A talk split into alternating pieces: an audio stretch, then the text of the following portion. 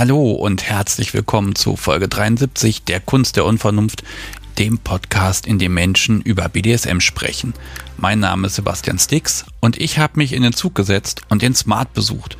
Das ist keine Person, sondern der Smart Rhein-Ruhr e.V., der für Menschen wie uns, die BDSM lieben, seit beinahe 30 Jahren da ist. Matthias und Angelique sind beide Teil des Vorstands und heute erfahrt ihr nicht nur, welche Angebote der Smart aktuell bietet, sondern auch, wie man es schafft, so lange am Ball zu bleiben, wie man es schafft, so lange Menschen zu verbinden, wie man sich mit Behörden auseinandersetzt, Konflikte innerhalb des Vereins lösen kann und wer eigentlich die ganze Arbeit macht und so dafür sorgt, dass eine Szene um die Ecke da ist, wenn wir sie brauchen und nutzen möchten. Mehr zum Smart gibt's wie immer in den Shownotes auf kunstderunvernunft.de. Da gibt's dann auch Kapitelmarken und direkte Kontaktmöglichkeiten zu Matthias und Angelique. Und das sollte heute als Vorwort genügen. Los geht's mit Folge 73 und dem Smart Rhein-Ruhr e.V.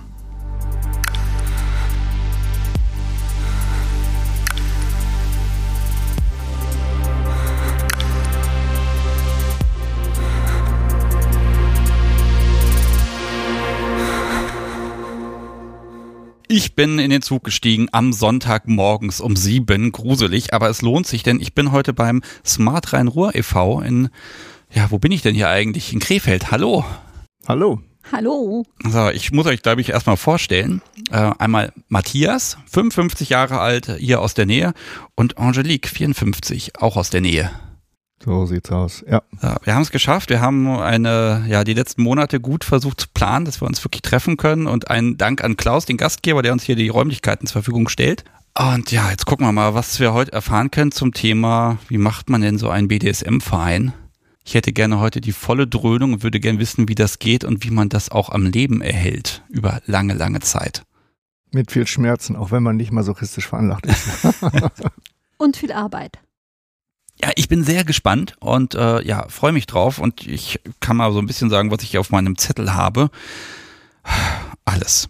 Geschichte, was bietet ihr so an?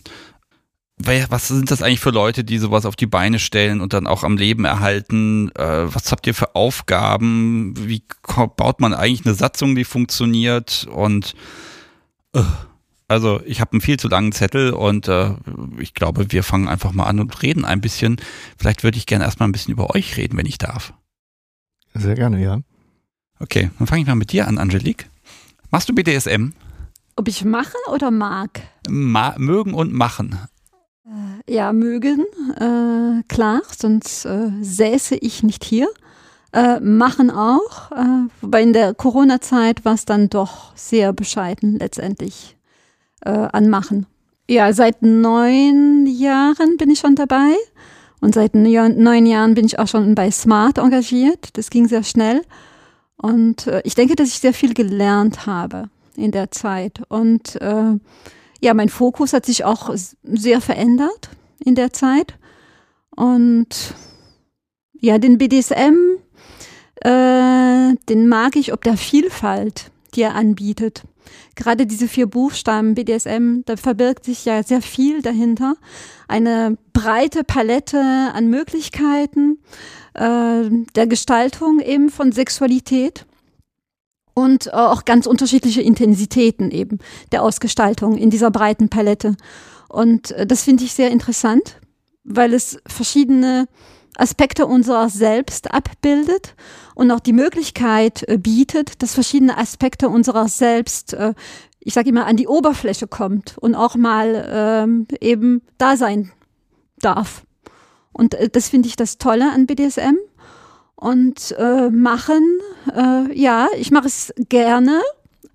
Und ich mache es sehr, ich mache es gerne sehr vielfältig. Also ich mag gern äh, die Diversität äh, im BDSM. Ich mag es auch frei zu sein und das kann ich mittlerweile. Das konnte ich anfangs nicht. Und äh, ja, jetzt, da wir so ein bisschen an einem Wendepunkt sind in puncto Corona, zumindest hoffe ich's, äh, freue ich mich, dass wieder die Gelegenheiten da sind und wieder die Gelegenheiten äh, sich anbieten, äh, dass ich mehr wieder BDSM machen kann. Also mögen und machen. Ah, also ich, ich leide gerade ein kleines bisschen, weil du so wunderschön gestikulierst und das kann ich natürlich alles nicht zeigen, aber ah, hervorragend. Okay, äh, da, da darf ich nochmal ganz kurz nachfragen. Also seit neun Jahren bist du dabei, das heißt, du hast das vor neun Jahren, hast du BDSM für dich entdeckt. Genau, ja. Okay, und dann bist du zum Smart, ich darf mich jetzt mal abkürzen, kann ich einfach sagen Smart ja, TV, ja, ist das okay? Oder ich sag's nur Smart, okay. Äh, dann bist du direkt zum Smart gekommen und wurdest da quasi rein integriert. Äh, ja, also Smart war eine meiner ersten äh, Kontaktstellen quasi äh, in, in Bonn eben. Ich habe äh, den äh, Veranstalter der, äh, des Bonner Stammtischs kennengelernt, Uli. Und äh, nach einem halben Jahr äh, Teilnahme des, Stammtisch, des Stammtisches wurde ich sofort gefragt, ob ich den denn mitveranstalten möchte. Und äh, ich würde mich als neugierig und umtriebig äh, eben bezeichnen. Und ich fand das äh, spannend, das zu machen und hatte Interesse dran. Und da, ja, über die Jahre und über die Zeit ist es dann, äh, ist es mehr geworden eben an Engagement für Smart. Okay, also finde find ich spannend, weil ne, der Smart begleitet dein gesamtes BDSM-Leben. Also Ja. per perfekt, dass du heute hier bist. Das ist super. Matthias, war es bei dir genauso? Witzigerweise ähm, muss ich sagen, dass Smart auch fast mein gesamtes ähm, BDSM-Leben begleitet, weil ähm, kurz nachdem ich für mich persönlich so ganz zart die ersten, äh, ich will gar nicht sagen BDSM entdeckt habe, weil das wusste ich ja schon vorher, aber nachdem ich angefangen hatte, das umzusetzen, bin ich dann auch auf Smart gestoßen. Äh, Das aber, da kommen wir bestimmt gleich noch drauf, damals überhaupt nicht Smart hieß, aber äh, noch unter ganz anderen Namen firmierte. Und tatsächlich ähm, ist das jetzt dann auch schon seit, meine Güte, bald äh, 30 Jahren, dass mich da Smart parallel zu meinem BDSM-Leben begleitet. Ja, Wahnsinn. Ja, ja also denke ich auch gerade. So, so ein bisschen, ähm, ist immer schwierig zu gucken, ja, ihr macht da viele Dinge, aber äh, ihr seid ja eben auch selber BDSMer, vielleicht einfach damit das Publikum euch so, so ein bisschen ganz klischeehaft einordnen kann. Ähm, darf ich euch mal in Schubladen reinpacken? Switcher, Masochisten, Top, Sub, mögt ihr, mögt ihr was verraten? Ich hasse Schubladen.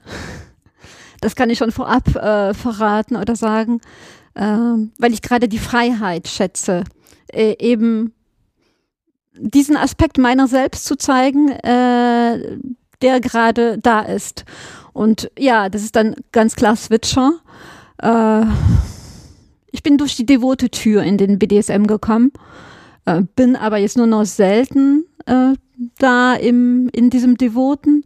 Äh, ja, und ansonsten eher top und eher sadistisch, aber alle anderen Aspekte sind letztendlich auch da.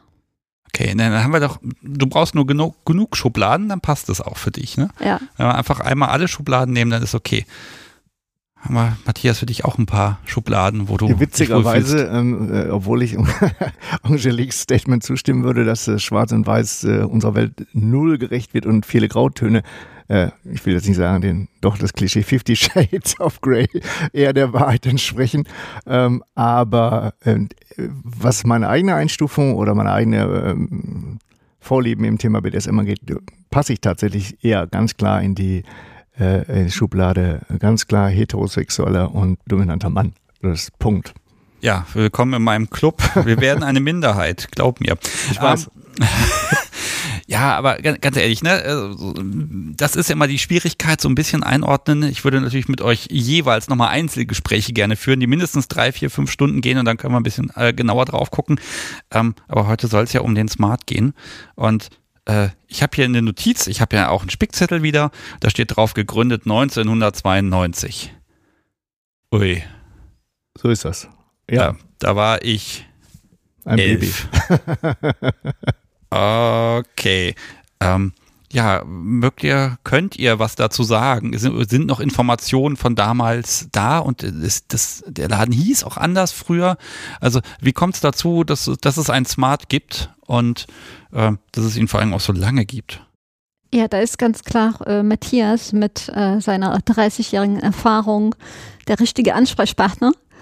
Ähm, Genau, er kann erzählen. Das kann er gut. Ja, dann fasst doch mal die Geschichte des Smart in drei Minuten zusammen. In drei Minuten, bitte. no way. Aber ich versuche es erstmal auf der allerersten groben Ebene. Es ist tatsächlich so, äh, dass es damals schon Menschen eben auch überwiegend in, in NRW, auch mit Schwerpunkt in, im Ruhrgebiet gab. Äh, da war ich noch nicht dabei. Ich bin erst, glaube ich, ein Jahr, zwei Jahre später eingestiegen. Aber so äh, in 90, 91, 92, die haben sich regelmäßig einfach mal getroffen. Und dann hatte der Christoph, der Gründer, die Idee, der hatte immer der hatte so einen, so einen Gourmet-Hintergrund, sage ich mal. Der hat immer Kässpätzle essen gemacht und da haben sich die Leute getroffen und irgendwann hatte er die Idee gehabt, Mensch, wir machen nochmal einen Verein. Und dann haben sie sich eine allererste Satzung ähm, gegeben und am, hm, habe ich extra notiert, am 13.03.92 gab es dann eine Gründungsversammlung. Und da wurde eben beschlossen, wir wollen so einen Verein machen, hatten Mitglieder und die, ähm, die erste Mitgliederversammlung war am 25.07.92. Und da hat man dann eben die rechtlich notwendigen Schritte eingeleitet, also praktisch äh, eine Satzung sich dann gegeben und ähm, die ersten Mitglieder äh, sozusagen dann da äh, mit in den Verein aufgenommen und letztlich das Ganze dann äh, beim Vereinsregister eintragen zu lassen. Das war die erste Satzung mit vielen, äh, vielen äh, Schwächen noch. Und dann war es so, dass sich ähm, da auch schon verschiedene Stammtische ergeben hatten und der Essener Stammtisch, zu dem ich später gestoßen bin, äh, das erzähle ich auch immer äh, gerne, hat erstmal ähm, annonciert in dem Stadtmagazin Kolibri, das gibt's immer noch, aber ähm, durch Internet gibt's ja sowas zunehmend weniger. Das war aber damals das Medium der Wahl, wo man überhaupt andere Menschen finden konnte. In Kleinanzeigen und in der Rubrik Sex und Co. oder sowas stand dann eben auch noch lange nicht Smart, sondern Syndikat Essen. Und Syndikat Essen bezieht sich auf das Syndikat Hamburg. Die waren ja damals die Vorreiter in der Szene und hatten sich Syndikat äh, genannt. Und äh, also mit, äh, ich meine auch äh, natürlich mit ähm, Ü, nicht mit Y. Und ah, das ein Wortspiel, natürlich. Yes. Jetzt komme ich drauf. Okay. Und ich hatte damals zufällig in diesen Zeiten war das schon mal auch äh, kurz im Mainstream. Das war noch lange vor der Porno-Kampagne von L.A. Schwarzer und so, aber es tauchte im Mainstream auf und ich hatte im Spiegel einen Artikel gelesen über eben das Syndikat Hamburg. Und als ich dann im Kolibri so las, Syndikat Essen, wait, what? Das klingt aber interessant. Da war eine Telefonnummer und dann hatte ich, glaube ich, mit einer Claudia gesprochen, die damals auch da die Gruppe geleitet hat und man konnte sich dann in der Zeche Karl, das ist ein Jugend- und Kulturzentrum in eben dieser ehemaligen Zeche Karl, in der übrigens immer noch der Essener Stammtisch seit Jahr und Tag stattfindet, konnte man sich dann mit denen treffen. Und damals, es waren eben andere Zeiten, da kommen wir bestimmt auch gleich nochmal drauf, konnte man jetzt nicht schreiben BDSM und Sex und Tritratrolala, sondern man musste in dieser Zeche Karl dann fragen nach Claudias Frauen- und Männerstammtisch. Und dahinter verbarg sich dann das Syndikat. Und so habe ich die alle gefunden und ähm, mein, mein persönliches, also bevor wir vielleicht mal auf Smart kommen, mein persönliche äh, Erwartungshaltung war auch, oh mein Gott, oh mein Gott, oh mein Gott, wir sitzen da Leute alle in der Ledermaske und in schwarzen Mänteln oder irgendwas. Und ich sage mal, wie heute, die Menschen dort waren erschütternd normal, einfach erschütternd normal. Und das war super sympathisch. Und so war ich denn schnell dabei. Und jetzt machen wir nochmal kurz das Wrap-up von Smartern. Ich war also schnell dabei. Äh, dann gab es auch erste kleinere Feten und man traf sich auch in Essen. Und ähm, weil ich von meiner Vita her damals gerade auch Jura studiert habe, ich habe es dann auch immer mal abgeschlossen, aber hat man schnell gefragt, sag mal, willst du nicht vielleicht auch im Vorstand? Und die Satzung müsste vielleicht auch mal, ja, die Satzung musste dringend angepasst werden, die war nicht so toll. Auf jeden Fall war ich dann sehr schnell schon früh im Vorstand. Und seitdem bin ich eigentlich mit einer Pause, die ich irgendwann mal später hatte, weil ich dann nämlich mein Staatsexamen machen musste, äh, bin ich eigentlich fast kontinuierlich im Vorstand. Und Smart hat sich dann über verschiedene Phasen sowohl satzungsmäßig als auch inhaltlich kontinuierlich weiterentwickelt. Aber dabei würde ich es jetzt erstmal belassen als allerersten ja, ich, ich habe mir ich springe auch ein bisschen, ähm, mal ein bisschen in die Vergangenheit und dann wieder ins Heute. Und ähm, ja, vielleicht mag ich noch mal ein bisschen schauen, äh, ja, Angelique, was, was tust du heute, wenn jetzt auch die Pandemie rum ist, aber was tust du heute beim Smart? Was, was ist deine Aufgabe oder was ist auch das, was du gerne tust? Also, wobei erwischt man dich?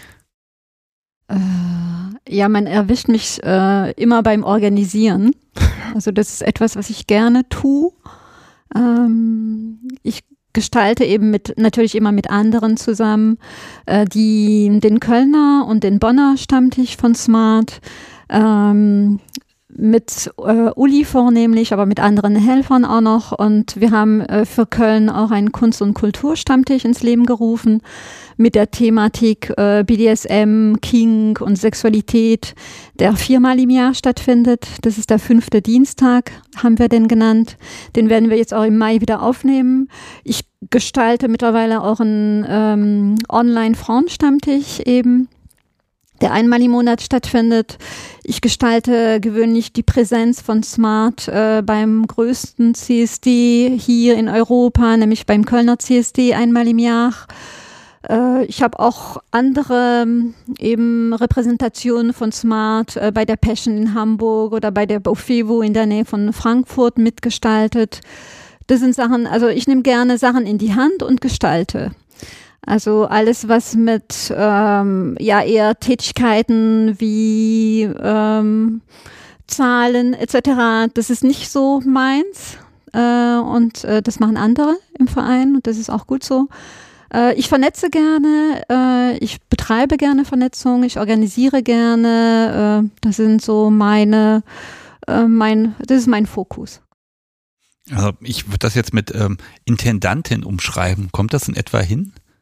Nein, das finde ich nicht. Also nicht mit Intendantin, nein. Okay. Also ich gehe gerne auch neue Wege. Also ich bin sehr neugierig und deswegen äh, diese verschiedenen Sachen, die ich in Angriff genommen habe, äh, das ist eben genau meins. Auch genau eine Sache habe ich vergessen, die auch sehr wichtig ist. Mit Freundinnen äh, gestalte ich schon seit 2017 ein Fesseltreff für Frauen, also für Frauen in Bonn einmal im Monat, äh, der queer, freundlich, feministisch äh, ist und äh, auch transfreundlich. Ähm, also es gibt äh, ja die ganze Palette der Queerness quasi wird da äh, angesprochen und wir fanden eben, dass die meisten äh, Shibari-Treffs, Shibari-Möglichkeiten ähm, eben doch sehr stark von riggernden Männern ähm, eben ja, dominiert werden irgendwo.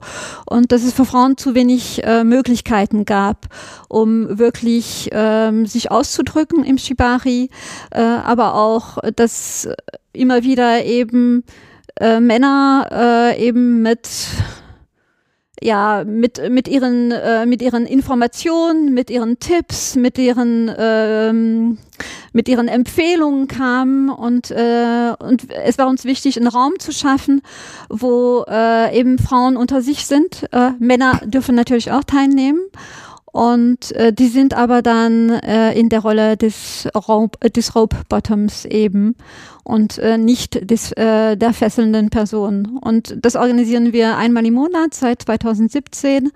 Und das ist auch ein wichtiges Projekt eben für mich gewesen und ist es immer noch. Auch wenn ich jetzt mittlerweile ganz wenig nur noch fessel, aber in der Organisation engagiere ich mich eben weiterhin sehr gerne. Und also das, das, das klingt für mich so ein bisschen nach, der Smart ist der, der, der Spielplatz und auf dem kannst du dich austoben. Also kommt, kommt das hin? Ja. Also, ja. ne, weil ich habe jetzt das, eigentlich, äh, wenn ich auf der Homepage von Smart gucke, ja, es gibt eine Menge Treffen und Stammtische und es gibt auch gelegentlich Partys, aber äh, scheinbar kannst du dir was überlegen und dann, dann setzt du das halt um Gewöhnlich, ja, gewöhnlich ist es so. Und, äh, und auch es gibt immer wieder die Offenheit, eben neue Themen mit zu integrieren äh, ins Smart-Geschehen. Äh, natürlich muss es gewisse ähm, Basics oder gewisse Anforderungen haben, aber da ist immer Offenheit gewesen, eben, dass Neues auch mit integriert wird und äh, ja. Ja, Menschen, die Ideen haben, sind ja immer der größte Feind des Schatzmeisters. Ähm. Da müsste Matthias was dazu sagen. Ich bin gespannt. Matthias, ähm, was ist denn deine Position? Also offenbar, ich habe schon rausgehört, Vorstand. Ja, und also äh, verantwortlich. Ja, Angelique ja auch. Angelique ist auch verantwortlich, da kommt sie nicht drum rum. Nein, wir haben das ja von Anfang an eine der Sachen, die in der Satzung aus meiner Sicht, ich bin auch noch in anderen Organisationen auch politisch tätig, aber aus einer der großen Errungenschaften der Smart-Satzung ist zum Beispiel die, dass es nicht einen ersten und zweiten und dritten oder x Vorsitzenden gibt, sondern es gibt fünf gleichberechtigte Mitglieder von denen eine dieser Mitglieder die Funktion der Schriftführung und das andere die der Kassenführung ausfüllt. Und das macht von vornherein klar, der Vorstand ist ein Fünfergremium, alles sind gleichberechtigt. Das in vielen anderen Organisationen oder auch Parteien ist das aus meiner Sicht äh, ganz furchtbar, weil der erste Vorsitzende immer auch denkt, er ist der Chef. Und das entspricht nicht dem, was wir wollen. Und ähm, das ist also einer der Vorteile. Und tatsächlich ist es auch so, wenn, wenn Mails oder so gehen immer alle gleichzeitig. Nicht der erste liest das oder irgendwas. Das ist der eine Punkt. Und ich bin tatsächlich seit vor vielen Jahren jetzt tatsächlich die Kassenführung. Früher war ich mal die Schriftführung, aber nachdem es in unserer Kasse, das darf man glaube ich sagen, äh, immer drüber und drunter ging, habe ich, es, das ist ein Drama mit vielen Sachen, die ähm, einfach schiefgelaufen sind, obwohl sich alle sehr bemüht haben. Und ich bin jetzt angetreten, aber auch schon seit längerer Zeit, das zu reparieren. Und ich kann nur sagen, liebe Freunde da draußen an den Hörern, äh, man muss schon einen sehr großen mentalen Masochismus und Dienstbarkeitsfetisch haben und natürlich auch Zahlen lieben, wenn man das machen will, weil es einfach viel Arbeit ist. Aber um die Frage zu beantworten, ähm, nee, die kreativen Geister sind natürlich nicht der Feind ähm, der Kassenführung, sondern ganz im Gegenteil. Von Anfang an ist klar, das Geld, was, was wir in irgendeiner Form haben, soll natürlich genau dafür umgesetzt werden und eingesetzt werden. Und was ähm, du auch schön zusammengefasst hast, ich das ist genau der Punkt. Smart ist absolut eine Plattform. Das ist dann auch ähm, im Laufe der Zeit, ich hatte es schon mal angedeutet, in verschiedenen Satzungsentwürfen oder in Satzungsänderungen umgesetzt worden. Wir haben nach wie vor Ressorts, also neben den äh, Vorständen, für Projekte, die dauerhaft eine Begleitung brauchen.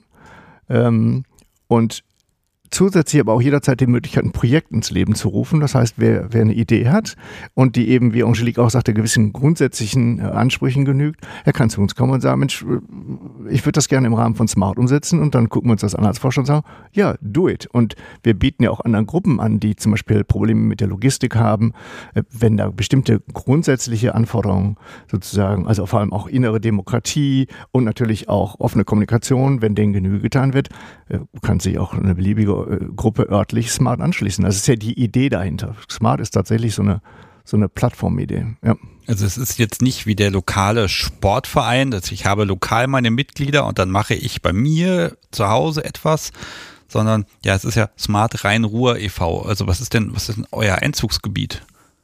Wo muss ich wohnen, damit ich mit euch was machen kann? Wir haben das mal angepasst. Wir nennen uns noch Smart Rhein-Ruhr e.V., aber wir würden bundesweit Gruppen unterstützen, definitiv. Das war mal lange umstritten. Ich meine, die, die Website heißt jetzt auch smart-ev, aber nee, bundesweit. Ja, also ursprünglich äh, ist NRW quasi unser Spielplatz gewesen, aber wie Matthias das schon gesagt hat, äh, und das kann durchaus als Aufruf gelten, also wer kreative Ideen hat und ähm, ja sich vorstellen kann, eben mit uns äh, zusammenzuarbeiten und etwas in die Wege zu leiten, äh, deutschlandweit, da sind wir offen für. Also wir bieten halt äh, eine Plattform, wir bieten überhaupt äh, ein grundsätzliches Know-how, eben ein jahrelanges Know-how an, um etwas äh, auf die Beine zu stellen.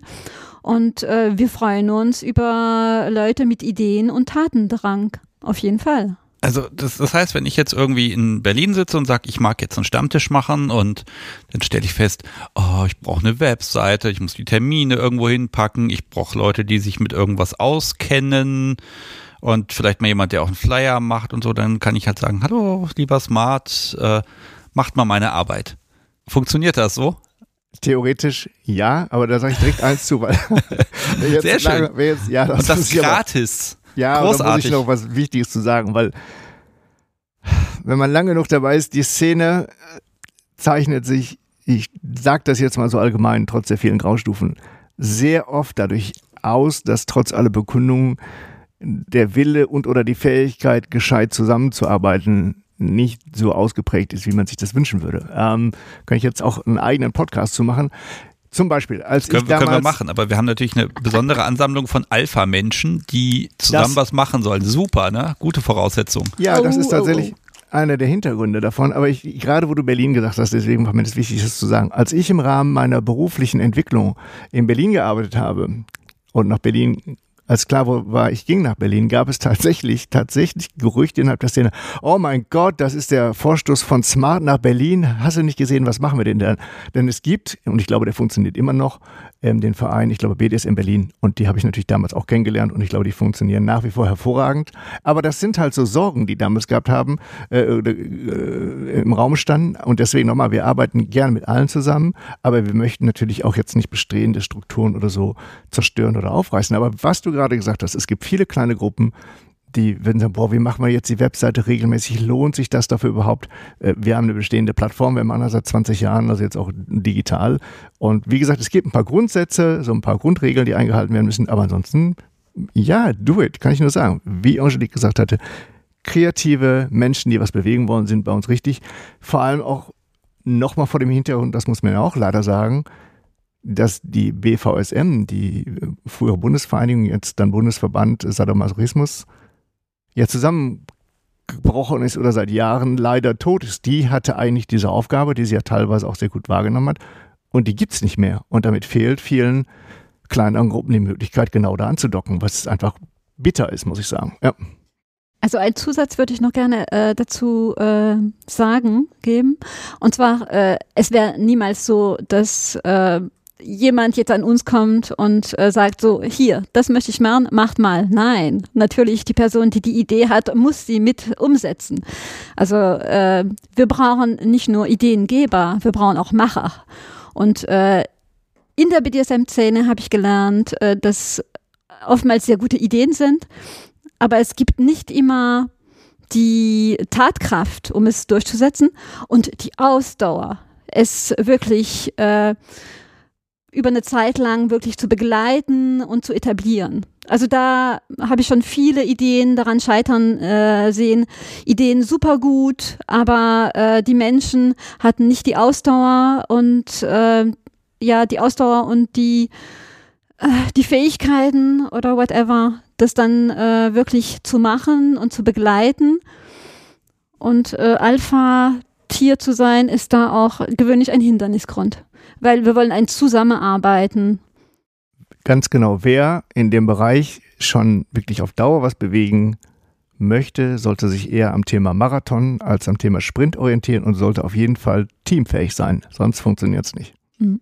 Ja, ich muss ja auch zugeben, ne, es ist eine Idee ist schnell gemacht und es hilft einfach, wenn man einen Menschen hat, die die selben Probleme schon mal gelöst haben. Ne? Also das, das nimmt einem eine Menge Druck auch, glaube ich, weg. Und man, als ich meine erste Party organisiert habe, mein Gott, über was wir uns da Gedanken machen mussten, wie lange das gedauert hat.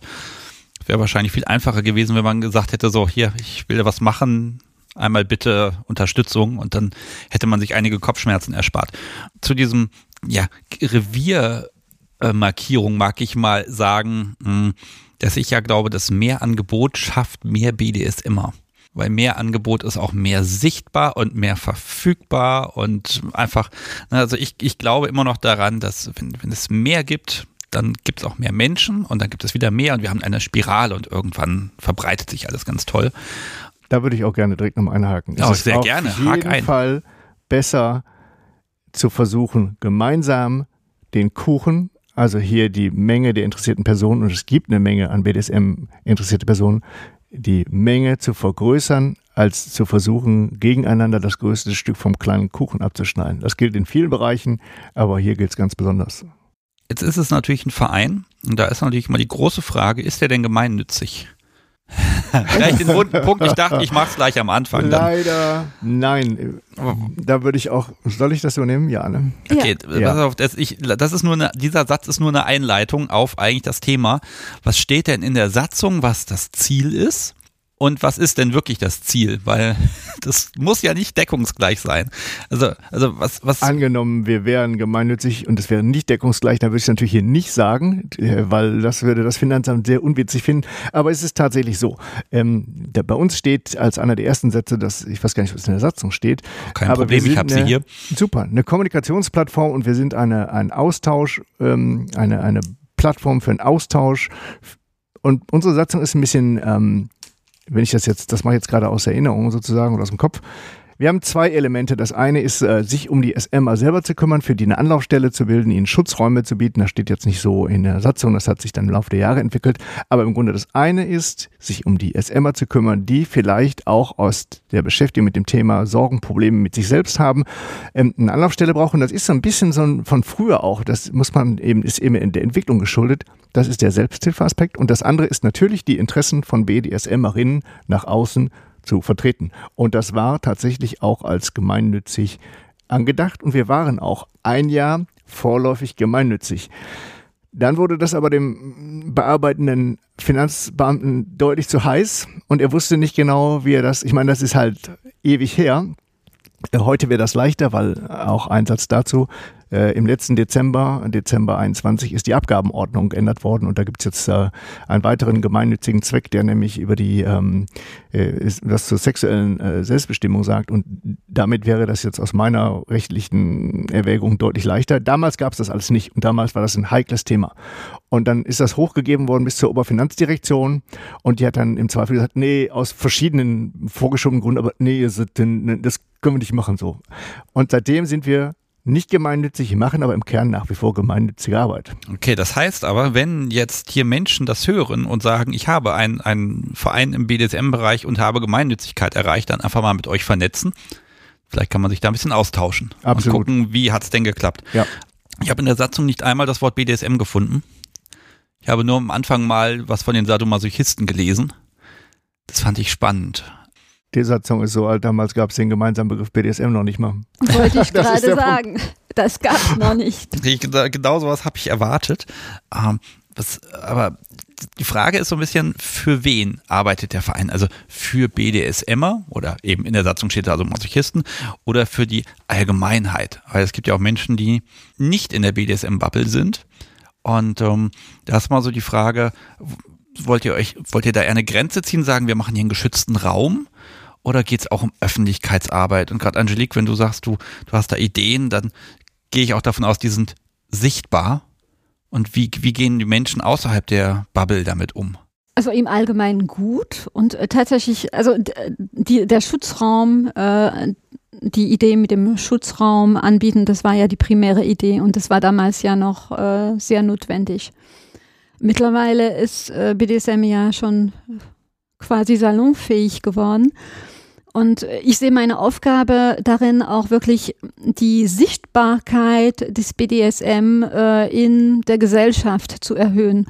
Und ähm, zwar auch da zu zeigen, ähm, dass äh, die Menschen, die im BDSM sind, genauso vielfältig sind wie äh, die Menschen außerhalb.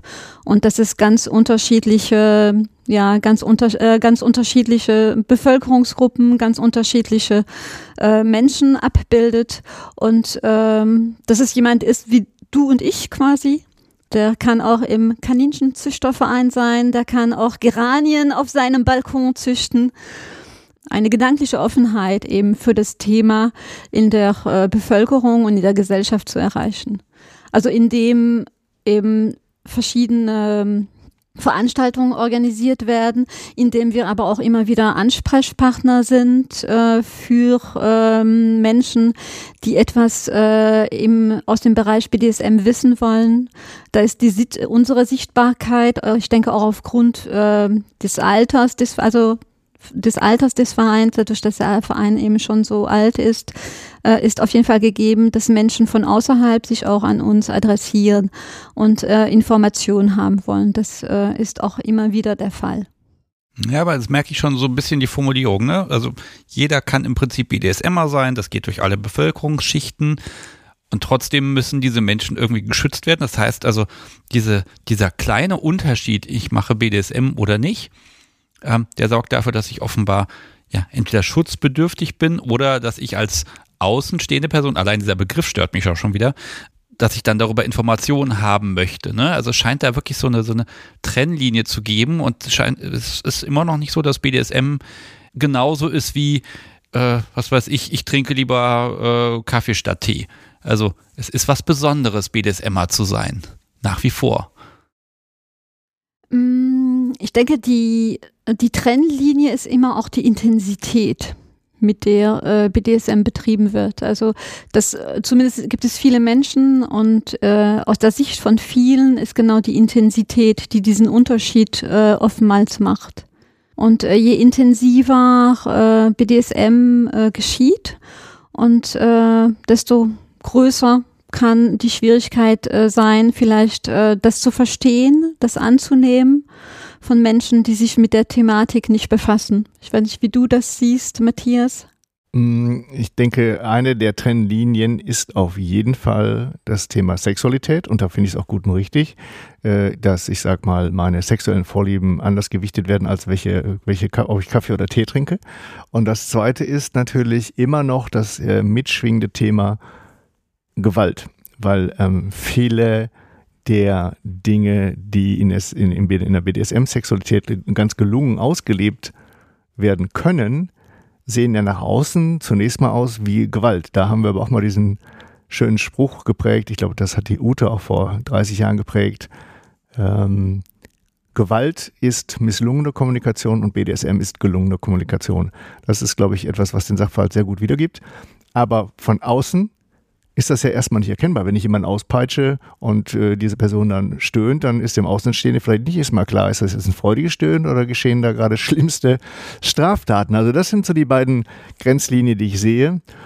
Und ähm, während unsere, unsere Gesellschaft, glaube ich, in vielen Bereichen absolut übersexualisiert ist, äh, auch schon jetzt für Kinder, ich sage nur TikTok oder so, ähm, glaube ich, dass die die eigentliche Thematisierung von gelungener Sexualität nach wie vor, hm, ich sag mal so, großes Verbesserungspotenzial hat, so möchte ich es formulieren. Und solange das so ist, glaube ich, gibt es auch, um das zu Ende zu führen, die Bedürfnisse von Menschen, die zum ersten Mal sich selbst äh, darin erleben, dass sie bestimmte von diesen Dingen gut finden, dass sie sagen, ich erstens ich bin mir jetzt meiner nicht ganz so sicher, aber da gibt es natürlich im Internet sehr, sehr viel Unterstützung.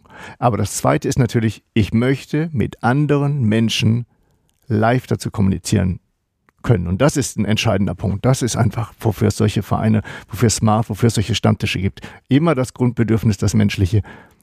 Ich möchte nicht allein sein und das ist immer auch für viele seit den 30 Jahren, äh, in denen ich bei Smart bin, dieses Erlösende, oh mein Gott, gut, dass ich euch getroffen habe, ich bin nicht alleine, ist super hier schön, dass wir uns unterhalten können. Ja. Ja, ja, vor allem ne, dieses Alleingefühl, ne, das ist ja auch so eine Sache, als, als BDSMer sehe ich überall BDSM. Als Nicht-BDSMer mache ich vielleicht ganz viele Sachen, die man, die ich als BDSM bezeichnen würde, aber ich sehe sie halt nicht so, sondern es ist halt, ja, ich bin ein bisschen verrückt in der Sexualität. Ähm, du hast schon recht, also mit der Intensität und auch eben mit dem Drang dazu, das als, das ist mir wichtig zu betrachten die Frage ist, äh, also wenn ich, wenn ich zum Smart gehe, dann entscheide ich offenbar selbst, ja, ich fühle mich als BDSMer in und dann bin ich zu Hause. Kann ich das so richtig sehen? Oder sortiert ihr die Leute noch nach? Genug BDSMer? Zu wenig? Nein, nein. Ähm, ich finde aber, dass ich auch, ähm, also mehr und mehr, weil BDSM jetzt auch ein Thema ist, was äh, breiter in der Gesellschaft äh, ja, vorkommt, dass immer wieder auch Menschen, äh, bei denen es nur ein Teilaspekt ihrer Sexualität ist, auch zu uns kommen und auch an den Stammtischen teilnehmen. Und nicht nur Menschen, die ihre Sexualität ausschließlich äh, durch BDSM definieren. Also in den letzten Jahren war es auf jeden Fall so. Wir haben unsere Stammtische ja äh, in verschiedenen Plattformen auch äh, präsentiert oder eben informieren darüber. Und es gibt eine Plattform, äh, den Joy, da sind ja ganz unterschiedliche Menschen unterwegs und dadurch äh, sind auch und, Menschen, für die es nur ein Teilaspekt ihrer Sexualität äh, ist, zu uns gekommen. Wir sind natürlich auch auf Plattformen unterwegs oder präsentieren unsere Stammtische, unsere Aktivitäten auf äh, Plattformen, die rein mit BDSM zu tun haben oder mit BDSM und Fetisch und Kink. Ähm, aber Joy gehört nicht dazu. Ist das gut oder schlecht, dass jetzt auch die nicht ganz so ja, wie soll ich das sagen, Vollblut-Perversen, um da mal einen schlimmen Begriff zu sagen. Ähm, nein, also, dass sich das ein bisschen auflockert. Äh, ist das positiv oder macht das eher die Sachen schwieriger? Ich, ich denke, dass für die Vollblut-DSMer es bestimmt etwas schwierig ist. Für mich ist es gut, ist es eine gute Entwicklung, ähm, weil dadurch eben der BDSM auch etwas ist, was breitere, eine breitere Schicht von Menschen erreicht. Und äh, ich glaube, dass in vielen Menschen Teilaspekte von BDSM sind und äh, es ihnen nicht bewusst ist oder sie es sich nicht bewusst äh, haben wollen. Also es äh, ist ja auch schwierig zu sagen, oh, ich mache jetzt die Sachen mit der Ruf mich an Domina, ich gehöre jetzt plötzlich in dieselbe Ecke, ne? Und diese Ecke ist ja bäh. Ich glaube, da muss man sich auch erstmal überwinden und das, das akzeptieren, dass das vielleicht gar nicht so schlimm, also dass man so selber so schlimm ist, um dann zu lernen, dass es das eigentlich total entspannt ist. Ja, es gilt schon zu äh, Aspekte seiner selbst zu akzeptieren, die man vielleicht erstmal nicht so gut findet, ja. Äh, wenn ich jetzt sage, ich ohrfeige gern einen anderen Menschen, das musst du dir selbst vielleicht eingestehen. Ja, dass es dir, äh, dass du Lust daraus gewinnst und ähm, dass es nicht nur, äh, dass es nicht nur mit einer negativen Konnotation zu sehen ist. Das, äh, diesen Weg mit sich selbst, den muss man erst gehen. Und wenn wir eine Plattform dafür bieten können, dass gerade der Austausch dazu, was in uns ist, an, äh, ja, an verschiedenen Aspekten, dass der Austausch darüber stattfinden kann, dass wir eine Plattform bieten, wo die Menschen eben darüber sprechen können, äh, was sie vielleicht nicht mit ihrem Nachbar besprechen können oder ja, mit der größeren Freundesrunde, dann äh, äh sehe ich unser Ziel erreicht. Also Plattform zum Austausch, zur Selbstreflexion, zum Kenntnisse erwerben da, darüber, was BDSM sein kann. Äh, das ist unser, ja, unser Bestreben. Absolut. Und ich glaube auch sagen zu können, dass es für unter jedem denkbaren Aspekt eine positive Sache ist, wenn jetzt Menschen dazukommen, für die BDSM dann nicht nur reiner Lifestyle ist, sondern die das als einen vielleicht auch geringeren Aspekt ihrer Sexualität so sehen. Denn erstmal ist es für diese Menschen gut. Die finden auch dazu jemanden, erstmal finden sie Leute, mit denen sie dann diesen Anteil ihrer Sexualität, selbst wenn er nur ein kleiner sein sollte, leben können, vielleicht auch über uns oder über uns als Schnittstelle zur Community. Zweitens, darf man auch nicht vergessen, gibt es dann immer gewisse Sicherheitsaspekte, das machen wir auch regelmäßig, die wir den Leuten vermitteln, weil BDSM ist jetzt anders als zur Vanilla-Sexualität. Vielleicht etwas, wo man auch ein bisschen mehr äh, Hintergrundwissen haben sollte, damit man dann eben nicht im Krankenhaus dem netten Onkel Doktor erklären muss, was da gerade schiefgelaufen ist.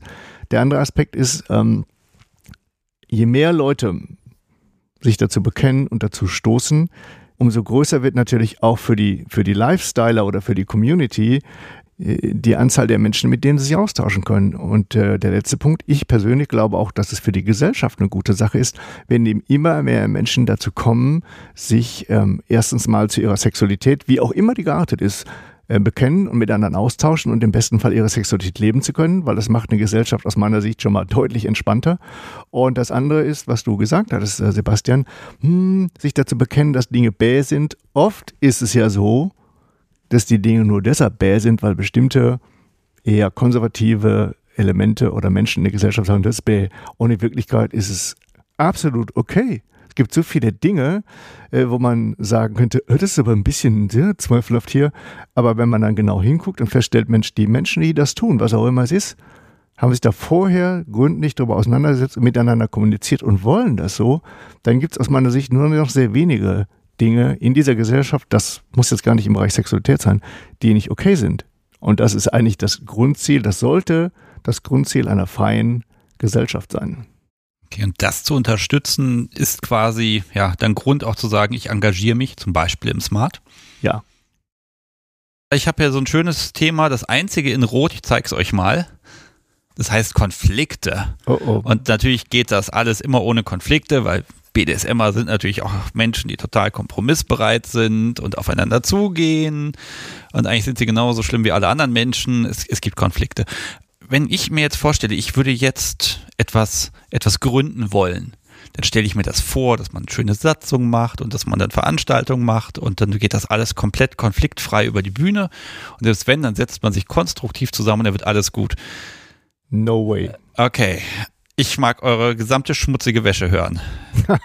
Ebenfalls no way. Ja, verdammt. Aber ich, äh, ein paar Schmankerl hätte ich da ganz bestimmt. Also, also was geht schief, wie löst man es und wie überlebt der Verein das? Matthias hat sehr viel Erfahrung darin und er könnte bestimmt Bücher schreiben. Aber so viel wollen wir, glaube ich, heute nicht verraten und Definitiv. auch nicht äh, die Zuhörer strapazieren. Nein, aber ich glaube, ich will es mal umgekehrt ähm, aufziehen. Es ist nicht zu vermeiden, ich komme gleich nochmal auf ein paar Details gerne, ähm, es ist nicht zu vermeiden, dass wenn Menschen zusammenkommen, die gemeinsam etwas schaffen wollen, dass sich dann an irgendeiner Stelle ähm, neben dem Gemeinsamen eben auch die Unterschiede zeigen. Zum einen in dem, was man bewirken will, zum zweiten in dem, wie man es umsetzen will. Da hat man auch manchmal sehr unterschiedliche Vorstellungen. Und äh, oft in solchen Bereichen auch sehr wichtig, wer dann was wie umsetzen will oder letztlich bestimmen will. Äh, Das ist, ich bin auch in anderen Bereichen vereinsmäßig und auch politisch tätig. Ähm, aber aus meiner, nur meiner persönlichen Lebenserfahrung muss ich schon sagen, dass es in der BDSM-Szene tatsächlich oft schon so ist, da, dass die Leute, die was machen, haben schon ein ziemliches Alpha-Potenzial. Und dann auch die Vorstellung, dass es genau so läuft, wie sie sich das vorstellen. Das ist natürlich dann dumm, wenn man einen Verein nimmt, in dem richtigerweise auch andere Menschen was zu sagen haben und natürlich idealerweise genauso viel wie ich selber. Und es gibt zum Beispiel in der Szene auch einen Menschen oder gab, ich weiß gar nicht, ob der noch aktiv ist, das war ein begnadeter Stammtischgründer. Der war kommunikativ, der hatte die Orga-Erfahrung und der hat immer einen Stammtisch gegründet. Aber was ihm dann widerfahren ist, ist immer wieder, dass aber einer bestimmten Größe so viele Menschen da waren und dann auch mal gesagt haben, Mensch, du, ähm, das ist alles toll hier, aber wir hätten das gerne so, das so und so. Und dann hat er gesagt, nee, das ist mein Stammi. Und die waren dann ganz entsetzt. Und da reden wir noch nicht mehr über einen Verein, der auch noch ein gewisses rechtliches, äh, hinten, äh, gewissen rechtlichen Hintergrund hat. Da war es beim Stammi dann so, dass er dann gesagt hat, nö, es läuft, wie ich das will und nicht. Und dann haben die viele Leute gesagt, dann eben nicht und diesen Stammtisch ver verlassen, sich abgespalten, einen anderen Stammtisch gemacht. Und er hat wieder einen neuen gegründet und der hat garantiert vier bis fünf oder mehr Stammtische neu gegründet. Das heißt, das Potenzial für eine Gründung, alles da. Aber mh, der Wille oder die Fähigkeit, im Team zu arbeiten, ist da nicht da. Und bei Smart war es einfach so, ganz am Anfang, ähm, nach der Gründung gab es mehrere, ich sag mal, die wilden Jahre, in denen wirklich ähm, ähm, es gibt da, äh, ich habe das sogar hier mitgebracht, es gibt das Smart Info, das gab es damals noch auf Papier.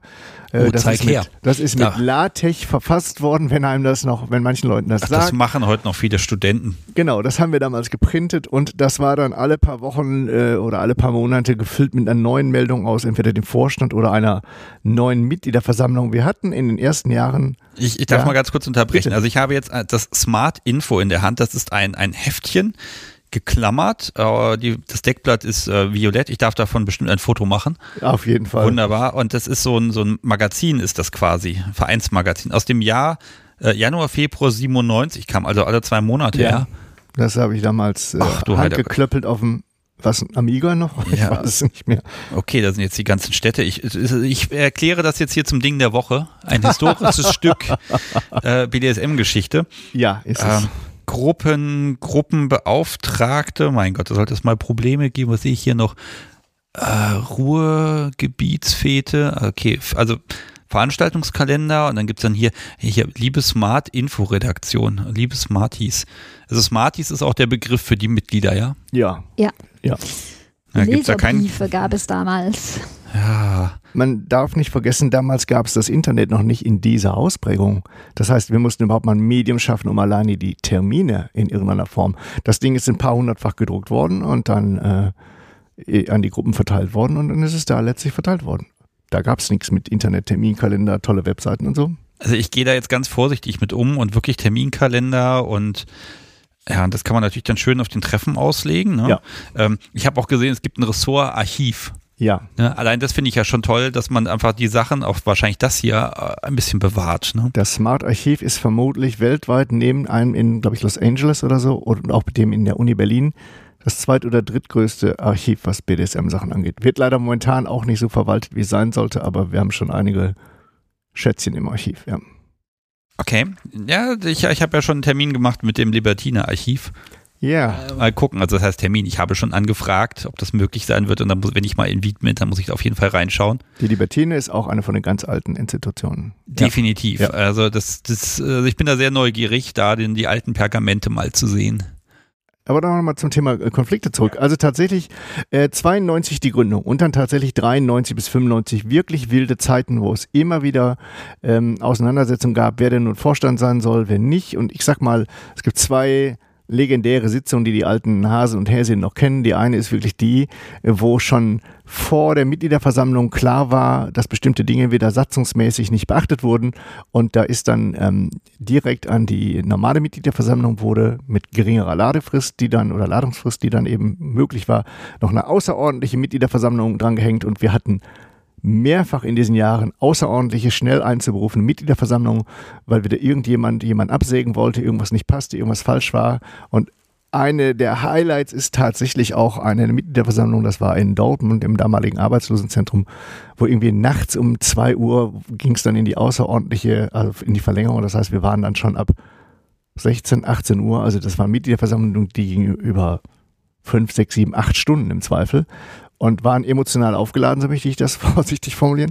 Und da war es tatsächlich so, dass an einer Stelle dann auch der alte Vorstand, dem irgendwas nicht passte, was der neue Vorstand gemacht hat, eben gesagt hat, er beantragt jetzt hier die Abwahl des Vorstands, weil das alles im Wesentlichen Versager sind, so hat es nicht genannt und hat dann lange und ausführlich eine Viertelstunde lang erzählt, warum das alles nicht funktioniert überhaupt und dass jetzt dieser Vorstand abgewählt gehört.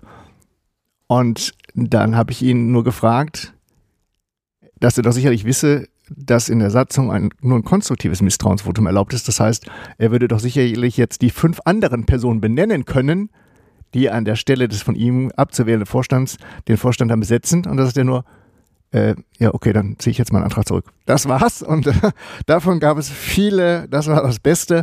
Also es gibt Leute, die nachts, das wissen auch einige noch, nachts um zwei in Dortmund in der City, wo dieses Arbeitslosenzentrum war, kurz gesagt haben, kurze Pause, ich muss mal kurz raus, ging auf die Straße, schrien auf der Straße in die, in die, in die Nacht von Dortmund hinein, sowas wie ah, ah, ah und kam dann wieder rein und sagten, ist okay, ich kann jetzt weiter. Ja, aber guck mal, das ist doch, das, ja, so schlimm wie es ist und, aber ist das nicht toll? Die Leute, Menschen, denen ist es wichtig, die zeigen Leidenschaft. Ist doch ja. großartig.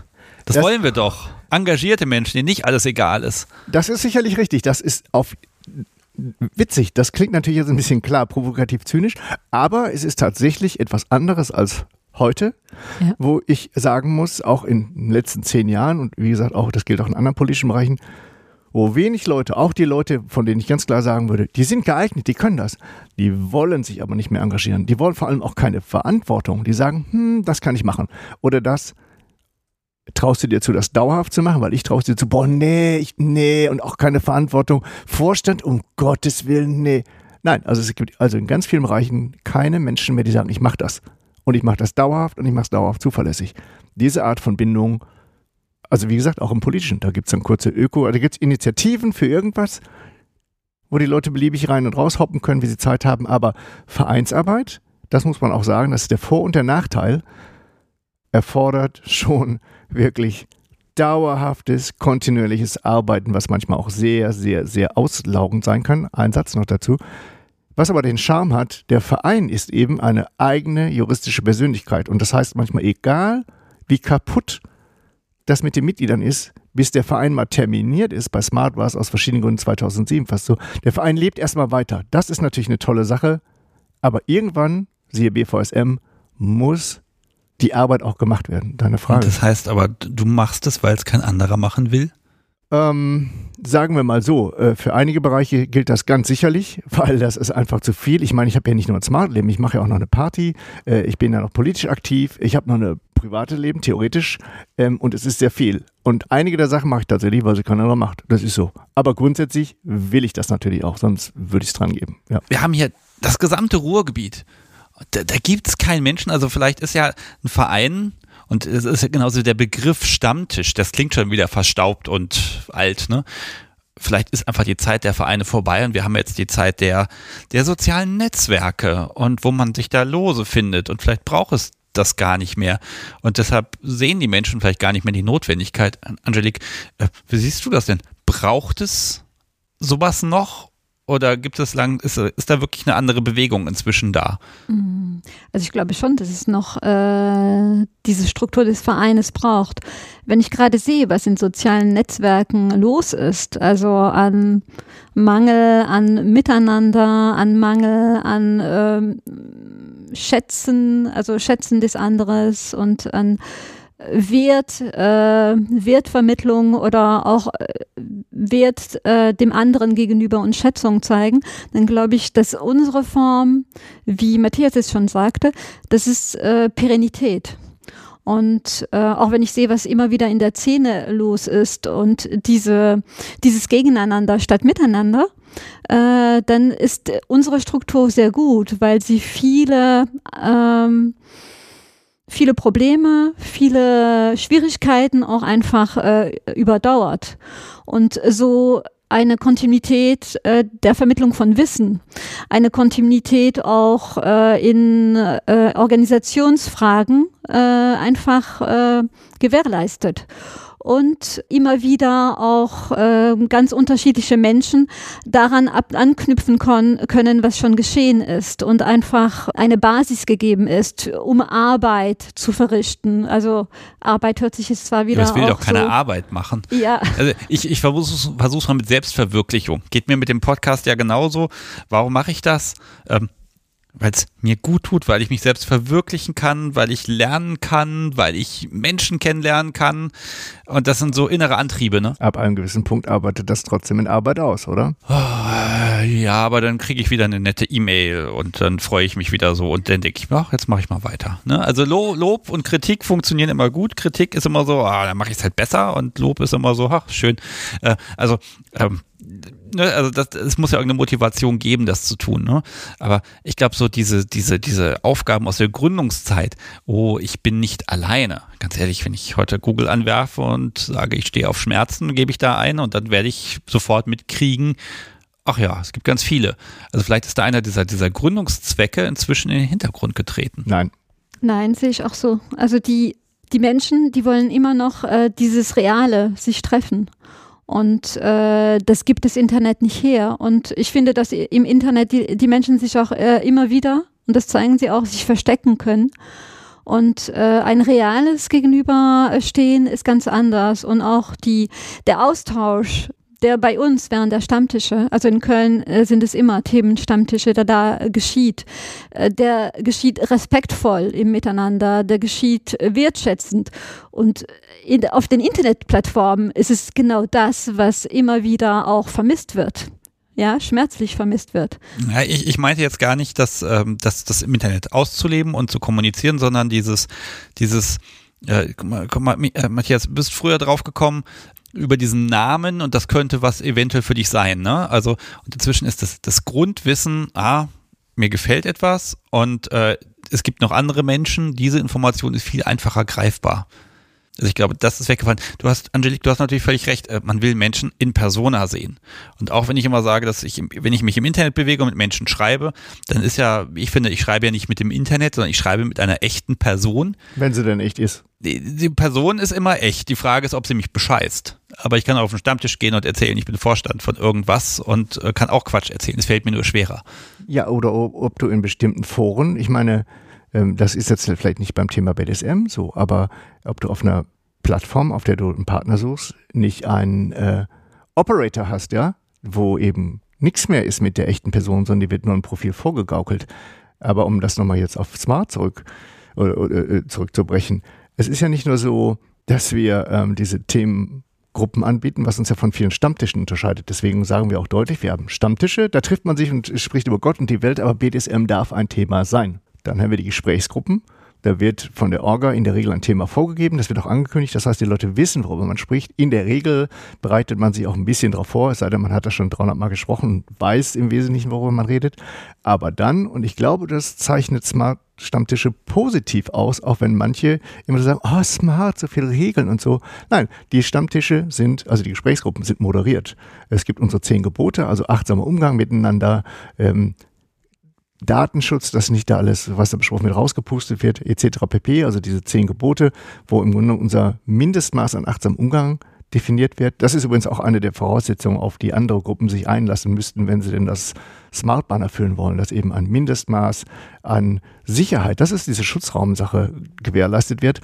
Und die Leute, die zu den Stammtischen gehen, wissen das sehr zu schätzen, dass da ein Thema geführt wird, dass es bei dem Thema bleibt, dass man sich dann nicht über sonstige Sachen unterhält, sondern dass man dann, und das ist ja der Witz daran, zu dem Thema, und das gilt auch für mich nach 30 Jahren, immer und immer und immer wieder noch was lernt.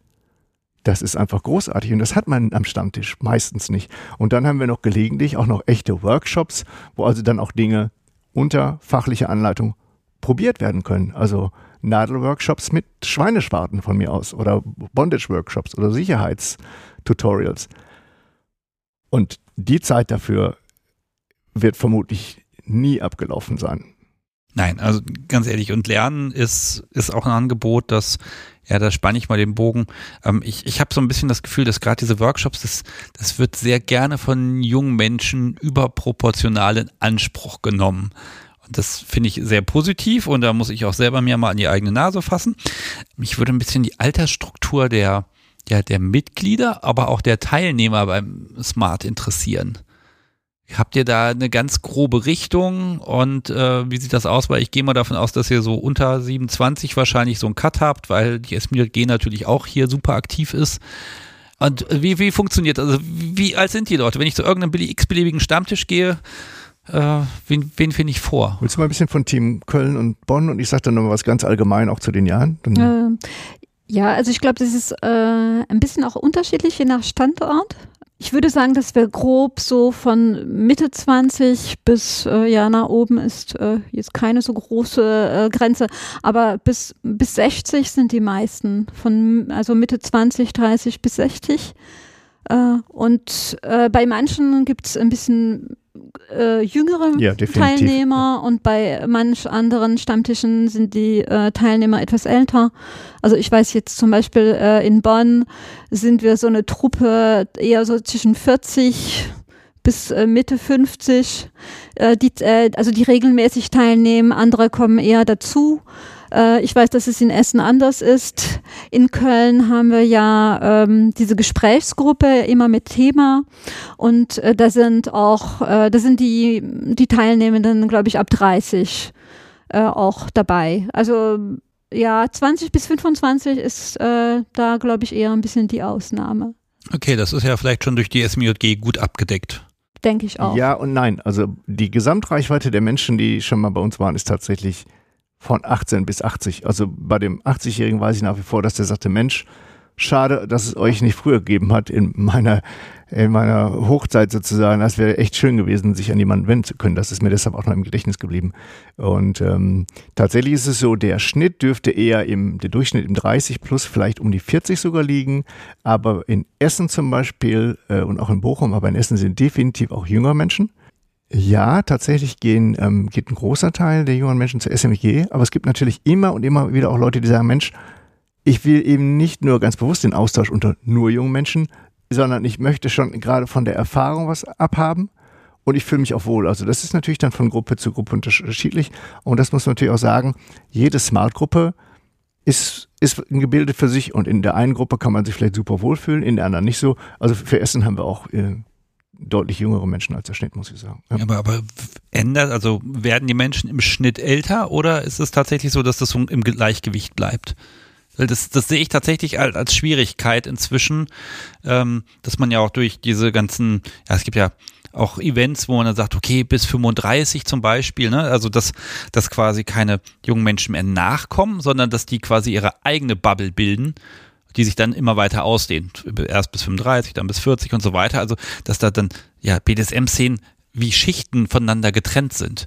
Was und, ich für nicht sehr clever halte, aber ja, ja. Ist es so? Also ist die Frage, weil ich hin und wieder habe ich mal das Gefühl, dass, ich, dass es so aussieht und dann, dann merke ich aber immer wieder, dass es ganz oft nicht so ist. Aber was beobachtet ihr? Äh, also ich kann sagen, zum Beispiel äh, bei Espace Shibari, da sind, ist die Teilnehmer, äh, der Teilnehmerdurchschnitt sehr jung. Also dieses äh, queer, äh, transfreundlich, äh, feministisch, da sind sehr junge Teilnehmerinnen und da sind die etwas älteren Teilnehmerinnen eher die, Aus, äh, die Ausnahme. Ja, für, für, für diese Veranstaltung zum Beispiel. Äh, ja, wie gesagt, in Bonn sind die älter. Ich glaube auch, dass es aber auch so durchaus so, solche Schichten gibt, äh, weil ähm, die jüngeren Menschen auch anders sozialisiert sind in puncto Medien, in puncto Gruppenbildung als ältere.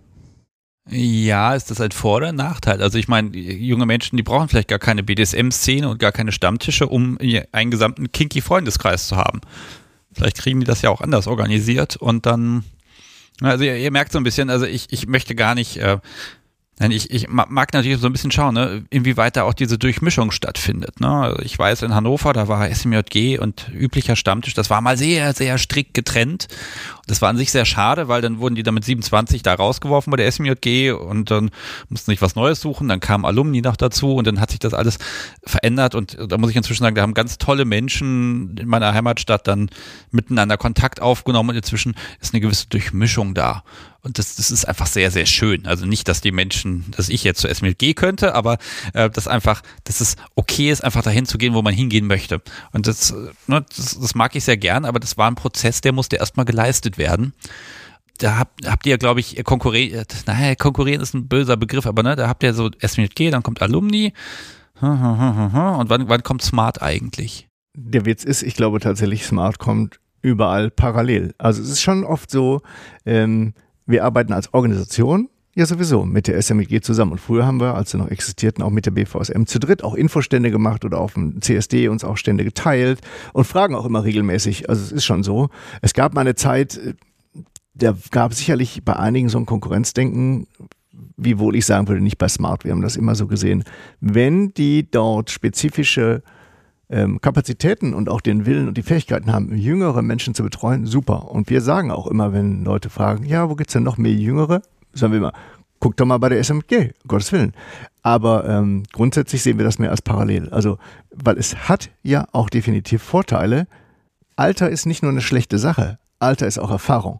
Und ich behaupte mal, sicherlich kannst du in deiner, in deiner kinky Clique eine Menge Erfahrung lernen. Aber wenn du vielleicht noch ein paar nettere, freundliche alte Menschen um dich herum hast, kannst du möglicherweise noch mehr lernen. Das muss man natürlich dann auch wollen oder nicht wollen. Also wir sind offen und bei uns ist es eben auch von Stammtisch zu Stammtisch verschieden und auch durchmischt. Können die netten älteren Menschen ja auch von den Jungen lernen? Man kann immer voneinander lernen, auf jeden Fall. Also ganz ehrlich, ich empfinde das immer wieder toll, andere Perspektiven kennenzulernen, egal von wem sie kommen. Sie sind, ne, ja, es ja, ist halt also, was Neues. Das sollte übrigens auch, das ist mir wichtig, nicht so klingen, als könnten nur die Jüngeren von den Älteren lernen. Nee. Deswegen, man lernt auch, also ich bin ja auch nicht der super, super junge Mensch mehr. Natürlich lerne ich von den jungen Menschen. Aber genau deshalb finde ich es wichtig, dass man sich an einem Platz trifft und durchmischt. Weil sonst findet das eben nicht statt. Und das würde ich bedauern. Mhm, ja, ich musste schmunzeln.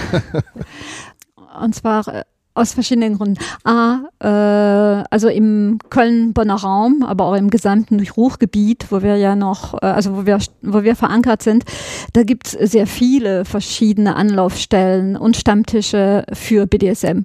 Und äh, in Bonn, sogar im kleinen Bonn, äh, gibt es mehrere Stammtische. In Köln ebenso. Und ähm, die, also ich, ich mag die Menschen gar nicht nur bei uns äh, orientiert wissen, sondern, und das machen wir konsequent in Köln und Bonn, dass wir auch immer informieren, wie vielfältig die Landschaft ist, ja, die BDSM-Landschaft, dass es ganz unterschiedliche Stammtische gibt, dass es einen Petplay-Stammtisch gibt, äh, dass es äh, eben so ein Afterwork in Köln gibt, äh, die Zusammenarbeit mit der SMJG zum Beispiel für den CSD in Köln, die hatte ich angestoßen damals, äh, weil ich es wichtig fand, äh, eben auch ein Miteinander Miteinander zu haben und ein Miteinander zu äh, generieren. Und äh, auch in Bonn zum Beispiel gibt es einen ganz kleinen CSD, da, da haben wir die Teilnahme jetzt immer äh, zu dritt, äh, zu drei Stammtische organisiert, die letzten Jahre, dass wir uns gemeinsam präsentiert haben auf dem kleinen Bonner CSD und äh, in Zusammenarbeit mit den, äh, mit den anderen Stammtischen. Also Zusammenarbeit und äh, Miteinander ist mir äh, wichtig wo du jetzt CSD mehrmals gesagt hast, ähm, ich bin mir gerade nicht sicher, ob es der CSD war, den ich gerade im Kopf habe. Deshalb sage ich jetzt nicht wo. Aber letztes Jahr gab es diesen Fall, dass äh, ähm, ja die die kinky Leute von einem CSD quasi ausgeladen wurden. Und ähm, das habe ich letztes Jahr dann wirklich auch zum Anlass genommen, das mal ein bisschen zu thematisieren. Es ist ein ganz schwieriges Ding. Also auch beim CSD wie, wie sieht das aus bei euch, wenn ihr sagt, ihr wollt einen Stand machen etc.? Ist das okay oder musst du dir erstmal überzeugen? Also für den äh, Kölner CSD muss es nicht mehr geschehen. Wir nehmen schon seit über 20 Jahren daran teil und äh, sind gern gesehene, äh, gesehene Teilnehmer tatsächlich. Also da muss äh, keine Lanze mehr gebrochen werden. Es geht um sexuelle Vielfalt und äh, da, zumindest für den Kölner CSD, gehört auf jeden Fall auch BDSM dazu. Aber es könnte sich ja ändern und dann sagt man, jetzt vielleicht bitte nicht mehr. Also ist wahrscheinlich wird es nie passieren, ne? aber letztes Jahr habe ich halt gelernt, dass, dass es halt das halt doch gibt, weil die BDSMer sind halt dann doch nur geduldet. Ja. Äh, für, also für Köln, für Köln kann ich das überhaupt nicht sagen. Andere CSD, da ich habe keine Erfahrung mit anderen CSD und bin auch nicht in Kontakt mit äh, den Organisationen, die andere CSD jetzt in Deutschland organisieren, deswegen kann ich es nicht sagen. Aber das wäre dann ne, für den Smart quasi in dem Moment die Herausforderung, politisch da auch aktiv zu sein, wenn da mal was wäre. Also, äh, also inwieweit reagiert der Smart auf, auf Geschehnisse, auf, auf politische Dinge? Wenn in der Zeitung steht, ja, der Sadist hat dies und das und jenes und dann fühlt man sich ja als BDSMer manchmal gemüßigt, das irgendwie klarzustellen und keiner stellt es klar. Das wäre doch was für ein Smart. Ja, das war eigentlich die Aufgabe der BVSM. Das war der Witz. Ähm, früher haben wir das tatsächlich immer auch gemacht und haben tatsächlich dann auch äh, politische Organisationen äh, kontaktiert oder auch Leserbriefe und machen das im kleinen Rahmen vielleicht auch jetzt noch. Aber überwiegend sind wir jetzt mehr auf der persönlichen Ebene unterwegs, dass wir nämlich von Menschen dann, die in dieser Hinsicht Probleme bekommen, gefragt werden, was können wir denn jetzt tun? Da gibt's immer mal wieder sehr konkrete Fälle. Und dann helfen wir natürlich auch mit Wissen, Erfahrung und manchmal auch mit Kontakten dann eben zu externen. Aber das war eigentlich die Kernidee, warum es die BVSM geben sollte, genau das auf einer bundesweiten Ebene übergreifend zu regeln. Und die BVSM war ja auch im Lobbyregister des Deutschen Bundestages eingetragen, gemeinnützig in allen Pipapo. Und deswegen ist es jetzt so bedauerlich, dass, dass das eine Aufgabe, wenn das jetzt jemand hört, der sich bemüßigt fühlt oder der vielleicht noch im BVSM Mitglied ist. Ich glaube, formal ist der BVSM noch nicht aufgelöst. Äh, wenn sich ein Vorstadt findet, der das äh, Kind, das jetzt sehr tief im Brunnen schlägt, äh, noch rumzappelt, da rausholen will, dann ist das die letzte Gelegenheit, was zu tun, wenn es nicht schon mausetot ist. Das weiß ich nicht. Aber das war genau die Idee dahinter. Und nochmal zur Sache mit, der, mit dem Ausschluss von BDSMern aus der, aus der Regenbogen-Community. Es gab mal einen Artikel, ich vergesse immer den Namen der Autorin, äh, wo es hieß, äh, die Regenbogenflagge braucht einen schwarzen Rand, nämlich genau die BDSM-Community. Und es gab auch mal tatsächlich die, ein, ein, ein ich glaube, das war bei mir ein Sturm im Wasserglas und ich weiß auch tatsächlich nicht mehr, bei welchem CSD es war, dass man da auf der Welle geritten ist, oh, BDSM, alles Gewalt und wir wissen nicht, ob wir das damit unserem hehren Zielen vereinbaren können.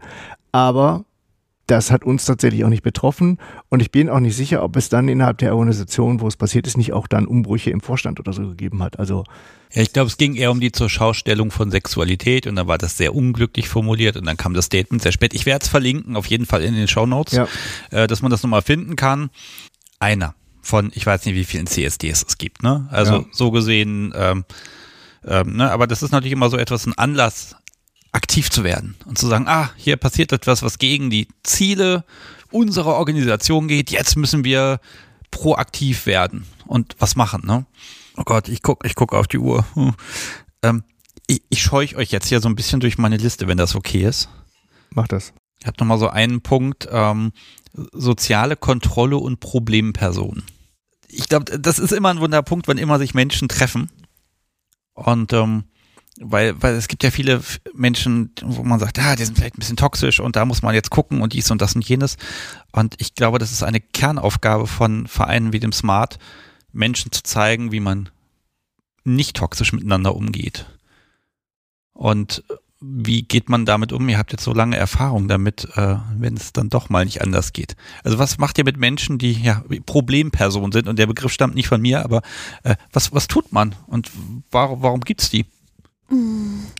Also erstens ähm, gibt es eben ein Team, äh, ein Stammtisch-Team, ein Gesprächsrundenteam und da wird drüber gesprochen.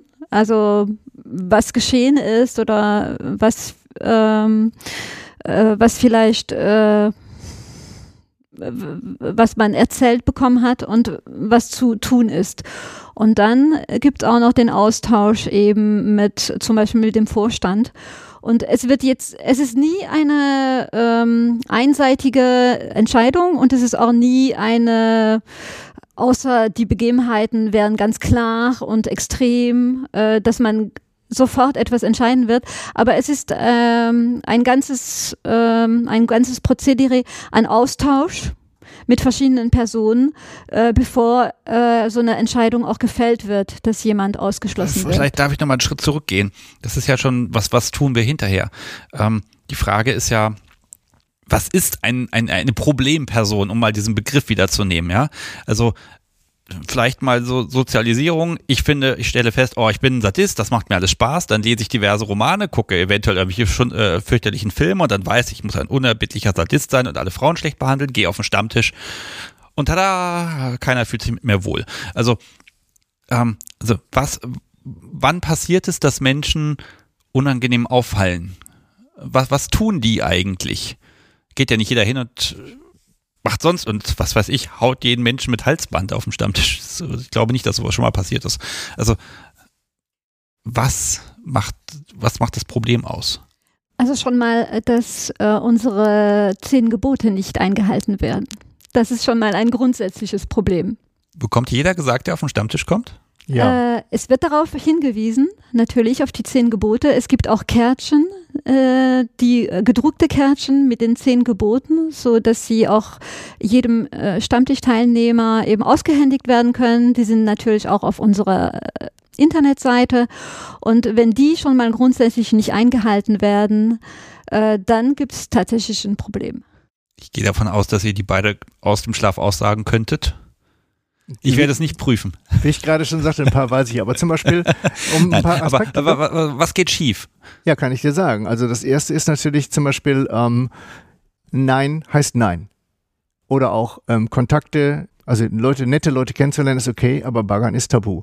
Und das heißt tatsächlich auch, wir bieten ja jeden Menschen, der noch nicht bei uns war, optional ein Erstgespräch an. Das heißt, wir sagen, du warst noch nie da, dann sprechen wir doch mal darüber, was sind deine Erwartungshaltungen, was möchtest du überhaupt kennenlernen? Was glaubst du, was wir leisten sollen? Was uns auch immer den Charme hat, dass wir von Leuten, die noch nie irgendwo beim Stammi waren, immer wieder das Feedback bekommen, was könnten wir eigentlich leisten? Und manchmal überlegen wir uns, oh, das ist eine gute Idee. Ähm, und dann, was tun wir eigentlich? Was macht Smart? So ein Kurzgespräch, Viertelstunde, halbe Stunde, je nachdem, wie lange die Leute das möchten. Das muss niemand machen, aber 90 Prozent der Leute machen das. Aber es macht natürlich auch keinen Sinn, jemand, der 20 Jahre in der Szene in Hamburg ist, der jetzt ins Ruhrgebiet zieht, dann noch erklickern, verklickern zu wollen, was wir machen. Die Leute wissen das. Aber grundsätzlich, jeder bekommt der das möchte, das Erstgespräch. Und jeder bekommt, auch wenn er das Erstgespräch nicht macht, die verdammten zehn Gebote. Und da steht eben auch drauf, ne, wir halten das geheim, was hier am Smart Stammi oder in der Gruppe besprochen wird, bleibt da. Wir baggern nicht, um es mal kurz zu fassen. Äh, wir verhalten uns achtsam. Wir sprechen über uns und nicht über alle. Und es ist dann so, was passieren kann. Also was passieren kann, ist natürlich immer wieder das Baggern, dass jemand mal zu viel glaubt, er ist der Obersadist und muss das jetzt allen Frauen am Stammtisch beibringen. Oder dass jemand ähm, zu viel auch Geheimnisse von Dritten oder so ausplaudert oder wir eben mitbekommen, dass Dinge, die bei Smart besprochen wurden, woanders landen. Und dann ist tatsächlich so, alle Gruppenleiterinnen sind immer und immer wieder angehalten, erstens darauf einzuwirken, dieser Person das zu sagen, freundlich. Aber was Angelique eben auch schon gesagt hat, wir sind immer als Backup da. Wenn Gruppenleiterinnen da Sorge haben oder sich nicht trauen oder irgendwas, die schildern uns das, dann kommt jemand vom Vorstand und sowohl Angelique als auch ich sind ausreichend durchsetzungsfähig, um jeder Person, die da irgendwie die roten Linien überschreitet, klarzumachen, dass es eine rote Linie ist und dass wir das auch durchziehen. Und im Zweifel, das ist auch wieder der, der, der Vorteil vom Verein, das kommt super, super selten vor, teilen wir einer Person mit, dass bis auf weiteres ihre Teilnahme an Smart-Gruppen, teilweise auch übergreifend, nicht mehr gewünscht ist. Und natürlich im Zweifel würden wir das auch rechtlich durchsetzen. Aber die Leute begreifen dann schon, ich meine, die haben ja dann schon mehrere Gespräche mit uns geführt, dass dann ihre Zeit abgelaufen ist. Und das wiederum führt schon dazu, dass wir da auch ernst genommen werden und Smart eben auch Schutzraum bietet. Und das können jetzt auch nicht alle Stammtische mal eben so leisten. Ja, also gerade der Schutzgedanke, ähm, der steht natürlich dann immer dem gegenüber, dass man vielleicht einem Menschen sein, sein soziales Umfeld wegnimmt, indem man sagt, du kommst nicht mehr. Wir bieten natürlich auch immer Hilfestellung und sagen, wir schmeißen ja nicht einfach raus. Ich, das ist das letzte Mittel, und ist auch fast selten vor, also sehr selten vorkommen. Nur, man muss den Leuten auch sagen, pass mal auf. Wir sagen ja nicht Ende Gelände, sondern wir sagen, das und das und das ist sehr inadäquat und das und das steht in den zehn Geboten und so und so wäre ein besseres Verhalten und du müsstest mal überlegen. Also es sind dann aber Gespräche letztlich, wo man auch sagen muss, bei manchen Leuten ist dann tatsächlich auch äh, therapeutisches Einschreiten erforderlich und das können und dürfen und wollen wir auch gar nicht leisten. Nur wenn die Leute dann immer noch, und das sind absolute Ausnahmen, das muss man wirklich nochmal sagen, das ist ein niedriger Prozentbereich, wenn überhaupt, dann muss man natürlich auch abwägen, das Wohl und das Interesse der Einzelperson, die sich aber nicht sozial adäquat verhält, gegenüber dem Schutzinteresse der anderen. Und dann erfolgt das Einschreiten auch definitiv. Ja, ich glaube, das ist auch der einzige Argument, ne? also den, den Safe Space zu erhalten, warum man dann so drastische Schritte gehen kann. Ähm, ich habe äh, Schiedsstelle gelesen. Hat das was damit zu tun? Also ich meine, das ist ja offenbar kein Job, den man da gerne macht, es sei denn, man ist der Die Obermacker, der gerne den, den SM-Richter, haha, Wortspiel, äh, ähm, geben möchte. Ähm. Jetzt, ja, dass du es nur ansprichst. Das ist die, das ist, da schließt sich der Kreis. Das ist das Anschließen, die, die, die Konsequenz aus den wilden Jahren. Es war oft so, dass am Anfang in, den, in diesen wilden 90er Jahren der Vorstand ganz stark damit befasst war, Konflikte zwischen alten Vorständen, neuen Vorständen, Mitgliedern, Gruppenleiterinnen, whatever zu klären und zu der eigentlichen inhaltlichen Arbeit einfach nicht mehr kam. Das war schon krass teilweise, was wir da bearbeiten mussten und mit Leuten natürlich eben solche Konflikt- und Vermittlungsgespräche führen mussten. Und ich meine, wir machen das in unserer Freizeit. Smart ist äh, weit davon entfernt in irgendeiner Form, dass irgendjemand auch nur einen müden Euro an Vergütung hält. Das machen wir alles für Nüsse und es hat unfassbar viel Zeit gefressen. Und deswegen hatten wir die Idee, wir ähm, ändern die Satzung wieder, es gab da eine größere Satzungsänderung, äh, wir errichten diese Schiedsstelle. Und die Schiedsstelle ist für innere Konflikte zuständig. Sprich, wenn solche Sachen nochmal auftauchen, dann rufen wir als der Vorstand die Schiedsstelle an und sagen, da und da ist der Konflikt, bitte regelt das. Witzigerweise muss man sagen, seit es die Schiedsstelle gibt, ist fast kein, kein größerer Konflikt mehr entstanden. Ich weiß auch nicht warum, aber das ist einfach so. Ja gut, aber das scheint ein bisschen, ja, erwachsen werden zu sein, ne? Ja. Man, man, hat Probleme, man hat Konflikte, man löst sie, man, man trifft Vorkehrungen und allein das Vorhandensein der Vorkehrungen sorgt dafür, dass das Problem nie wieder auftaucht. Das würde ich so bestätigen, ja. Vielleicht noch ein Aspekt, der vorhin ähm, aus meiner Sicht, und deswegen habe ich mir gerade noch gemerkt, untergegangen ist, warum Verein auch noch eine grundsätzlich gute strukturelle Frage ist. Ja, man kann ganz viele tolle Sachen auch in der Clique machen oder in losen Verbund und das finde ich auch super, das empfehle ich immer nur. Aber spätestens dann, wenn man zum Beispiel für Gesprächsgruppen von einer Gastronomie getrennte Räume anmieten muss, wer unterschreibt denn dann den Mietvertrag? Wenn man eine Fete veranstalten will, wer, wer zahlt denn die Haftpflichtversicherung? Da geht es nämlich dann ganz oft los, wenn man so ein Ding organisieren will. Irgendjemand muss am Ende für die Kohle gerade stehen. Und das ist natürlich schön, wenn das ein Verein machen kann. Plus, Bonusproblem, wie gesagt, ich mache ja auch die Dark Desire, die Party. Man kann einmal eine tolle Veranstaltung machen. Man kann die zweimal machen, man kann die dreimal machen. Aber irgendwann klopft das Finanzamt an die Tür und sagt, Sie machen doch nicht dauernd nur Verluste. Oder, nee, wieso? Ja, dann sind Sie doch bestimmt mit Gewinnerzielungsabsicht, sprich gewerblich tätig. Wo ist denn Ihre Gewerbeerlaubnis? Wann haben Sie zuletzt Steuern gezahlt?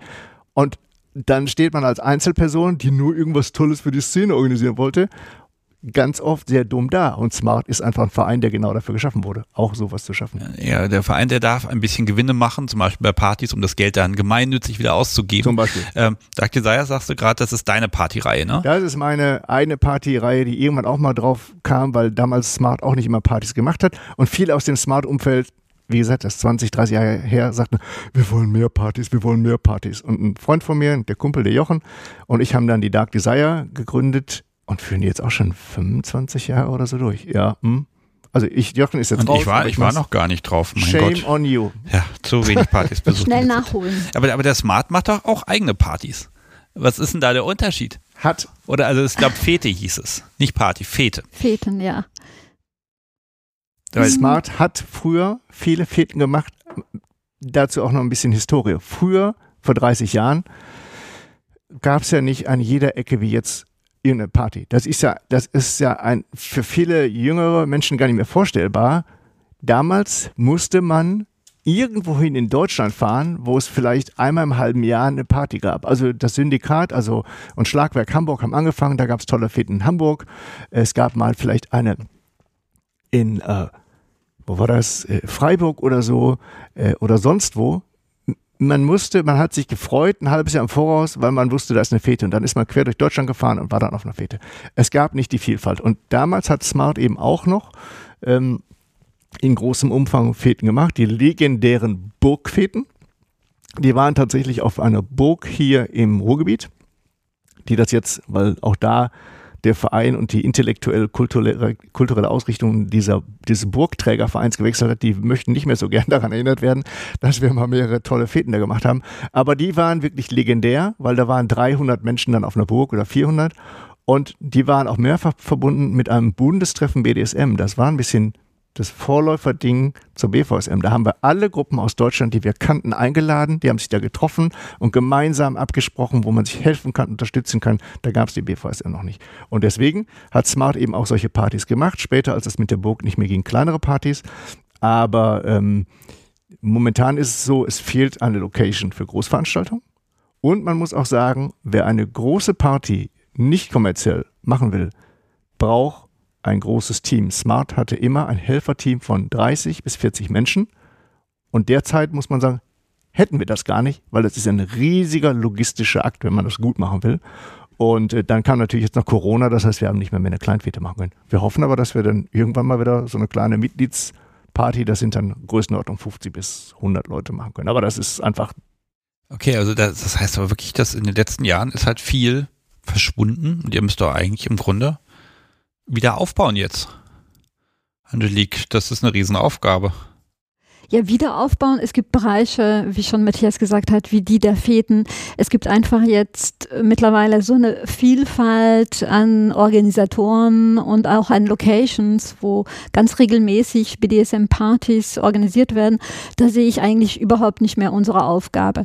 Dass wir nochmal äh, kleinere Feten machen, äh, wo Smart äh, und Smart and Friends äh, willkommen sind. Für die Vernetzung, für das Zusammengehörigkeitsgefühl natürlich natürlich, auf jeden Fall. Aber äh, ich denke, wenn wir, ähm, also ich denke, unsere Aufgaben werden in Zukunft andersweitig liegen als in dem Bereich. Und äh, ja, wie gesagt, nicht mehr so in dem Fetenbereich. Da sehe ich äh, eher unsere Aufgabe in äh, solchen, in solchen Punkten wie Diversität, wie, ähm, wie Queerness ähm, und dass wir noch mehr eben in diesen Bereichen, in diese Bereiche präsent sind und uns noch mehr engagieren. Also sehe ich jetzt eher als äh, bei einem Bereich wie Feten zum Beispiel. Okay, das heißt, da hat, hat einfach die kommerzielle Schiene ein, den Markt aufgenommen und äh, diesen Job übernommen. Ja. So einfach. Der Markt wird ja auch, glaube ich, gut bedient. Also wenn ich jetzt überlege, nochmal, man kann an jedem Wochenende, jedenfalls hier im Ruhrgebiet, in fast zu mehreren Veranstaltungen je nach Gusto gehen. Und das ist, glaube ich, ein krasser Unterschied zu einmal im halben Jahr irgendwo in Deutschland. Also deswegen da unsere Aufgabe wirklich nicht mehr so nötig. Okay, also das heißt, äh, nur Smart kann sich da auch zurücknehmen oder man tritt ja dann auch irgendwie in Konkurrenz, ne? Und bei, ne? Da, da muss man ein bisschen aufpassen. Ähm, Lass mich mal über das, das liebe Geld und die Mitglieder reden und über die stimmberechtigten Mitglieder und wer und wer nicht und also wie finanziert man das alles? Oder gibt es einfach keine Kosten? Ähm, nein, aber äh, wie, wie, funktioniert das? Weil ganz ehrlich, ich kann immer schöne Ideen haben und muss es aber irgendwie, muss ich Geld ausgeben und ich muss Geld einnehmen und das ist sicher kompliziert und vielleicht machen wir mal so, Angelique, äh, was, äh, was, worüber jammert Matthias denn da am meisten, wenn es um das ganze Geld geht? Um, äh, also um die Arbeit, die damit verbunden ist, auf jeden Fall. Ja, diese Geldangelegenheit, die Verwaltung äh, eben der finanziellen Seite, das ist einfach Arbeit und viel Arbeit. Und äh, ja, darüber klagt er, glaube ich, am meisten. Okay, also es müssen Mitgliedseinträge, äh, äh, Beiträge eingezogen werden. Ich weiß nicht, darf man sagen, was das kostet? Äh, ja, der Smart-Mitgliedsbetrag liegt bei ähm, 5 Euro pro Monat, also 60 Euro im Jahr für stimmberechtigte Mitglieder, kommen wir gleich nochmal drauf, und 48 Euro, also 4 Euro im Jahr für nicht stimmberechtigte. Okay, das buchst du einfach jeden Monat schön ab. Ja, schön wäre es ja eben. Das, genau das ist das Problem. Ich, das ist eine, auch eine tolle eigene Story für sich, aber die Postbank, ja, ich darf das so sagen, auch nach außen, falls Postbank-Mitarbeiterinnen hören, hat im Zuge der Umstellung auf die Zwei-Faktor-Authentifizierung bei uns mehrere Fehler gemacht, äh, die dazu geführt haben, dass wir die Mitgliedsbeiträge nicht einziehen konnten.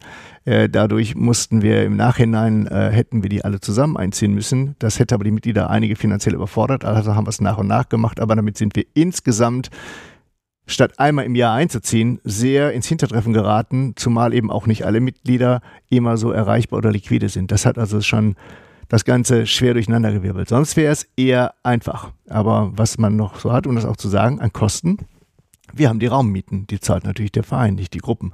Die Raummieten für verschiedene Räume von unseren Gruppen, die wir haben. Wir haben eine Smart Garage, die wir angemietet haben, in der nach wie vor Tonnen an Fittenmaterial lagern, die wir übrigens auch vermieten. Also wenn jemand eine kleine Fete oder so vor Ort hat. Das Smart Labor ist voll mit äh, gutem BDSM-Stuff. Mit Material meinst du jetzt nicht Girlanden, sondern du meinst damit Böcke und Pranger und Käfige und äh, äh, äh, Racks, also äh, Operationstische. Steck, alles. Alles, was das SM-Herz begehrt. Wir haben das auch früher tatsächlich auch immer wieder an, ich glaube auch Leute aus dem Raum Hannover oder so vermietet, die einfach gesagt haben, Mensch, wir packen Anhänger voll, äh, wir machen das im Grunde für einen kleinen Euro und das machen wir nach wie vor. Und ähm, dann haben wir natürlich sowas wie Haftpflichtversicherung, ähm, wir haben die Internetseite, also da kommen diverse Beträge zusammen, wo im Grunde dann die Einnahmen aus den Mitgliedsbeiträgen, das ist tatsächlich unsere größte Quelle, und natürlich gelegentliche Spenden oder ganz geringe ähm, Überschüsse aus dem Verkauf von, wir nennen es immer Merchandise, also T-Shirts, Taschen, Hoodies und so, da reinfließen. Und das ist letztlich, es wäre theoretisch sehr einfach, aber momentan ist es eben durch verschiedene Vorkommnisse Aufarbeiten von echt einem grausamen Berg von Zahlen und Rückfragen bei den Mitgliedern. Das ist einfach nervig. Ja, das Schöne bei einem Papierstapel ist, man kann ihn abarbeiten. Wie sieht es denn aus mit irgendwie sowas wie Förderung oder so? Weil wenn ich überlege, es ist ja, man macht etwas für die Gesellschaft, dann gibt es auch immer irgendwo einen Fördertopf, habe ich gelernt. Äh, habt ihr da irgendwas gefunden, an denen sich mal alle Leute rantrauen sollten? Gibt's was? Angelique, hast du, hast du vielleicht schon mal irgendwo einen, einen staatlichen Beitrag irgendwo eingetrieben oder akquiriert? Nein, tatsächlich noch nie.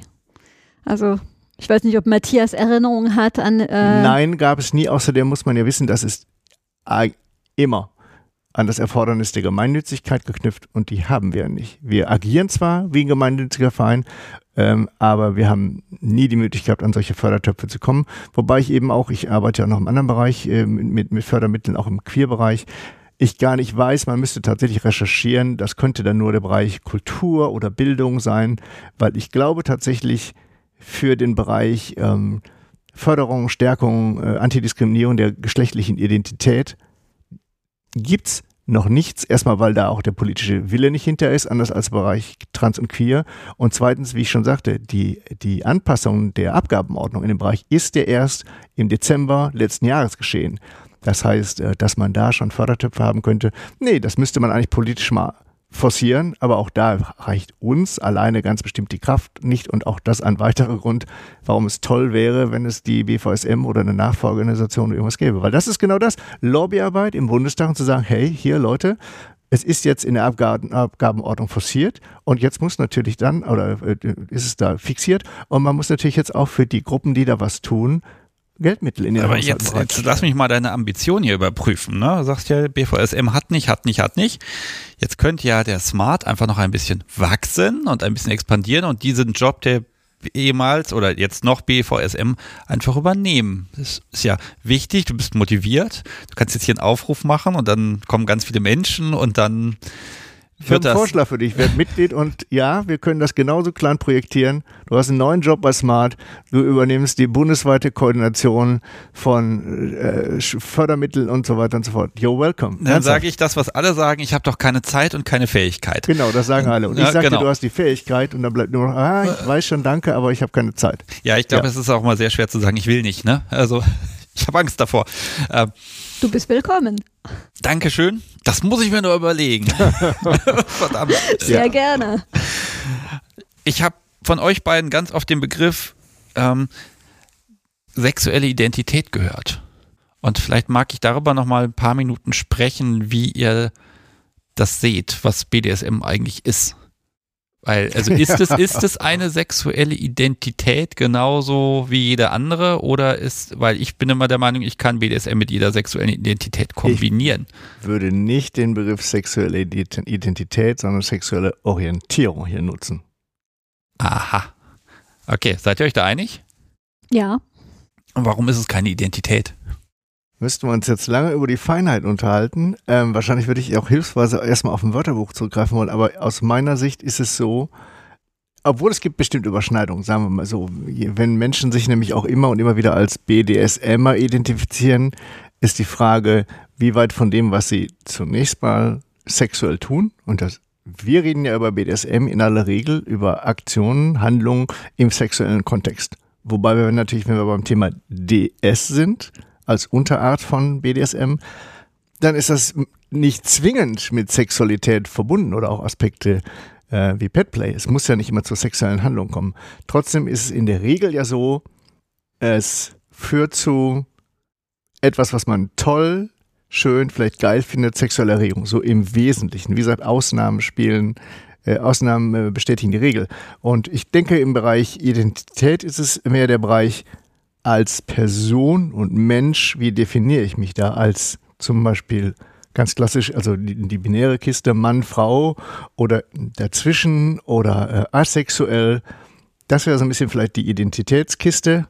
Und BDSM würde ich persönlich tatsächlich eher der Orientierung. Also wie lebe ich dann meine schon in irgendeiner Form für mich feststehende Sexualität, wie lebe ich den aus? In welcher Spielart? Das würde ich eher so sagen. Da würde ich das eher reinpacken. Ja, da gehe ich konform. Knapp formuliert. Okay. Ja, also das, das finde ich nochmal spannend, weil äh, ne, wir hatten ja dieses, dieses Gemeinnützigkeitsding, wo natürlich auch die sexuelle Identität gefördert werden soll. Und wenn Smarter drunter fallen möchte, wie kriegt ihr diesen, diesen juristischen Kniff hin? Das Zu ist, sagen, glaube das ich, passt schon. Ja, das ist, glaube ich, aber das ist ja auch wieder eine für ein so weit entwickeltes Land für die Bundesrepublik Deutschland ist das einfach peinlich. Äh, weil natürlich ist ursprünglich beabsichtigt gewesen, in der Neufassung äh, der Abgabenordnung natürlich auch die sexuelle Orientierung unterzubringen.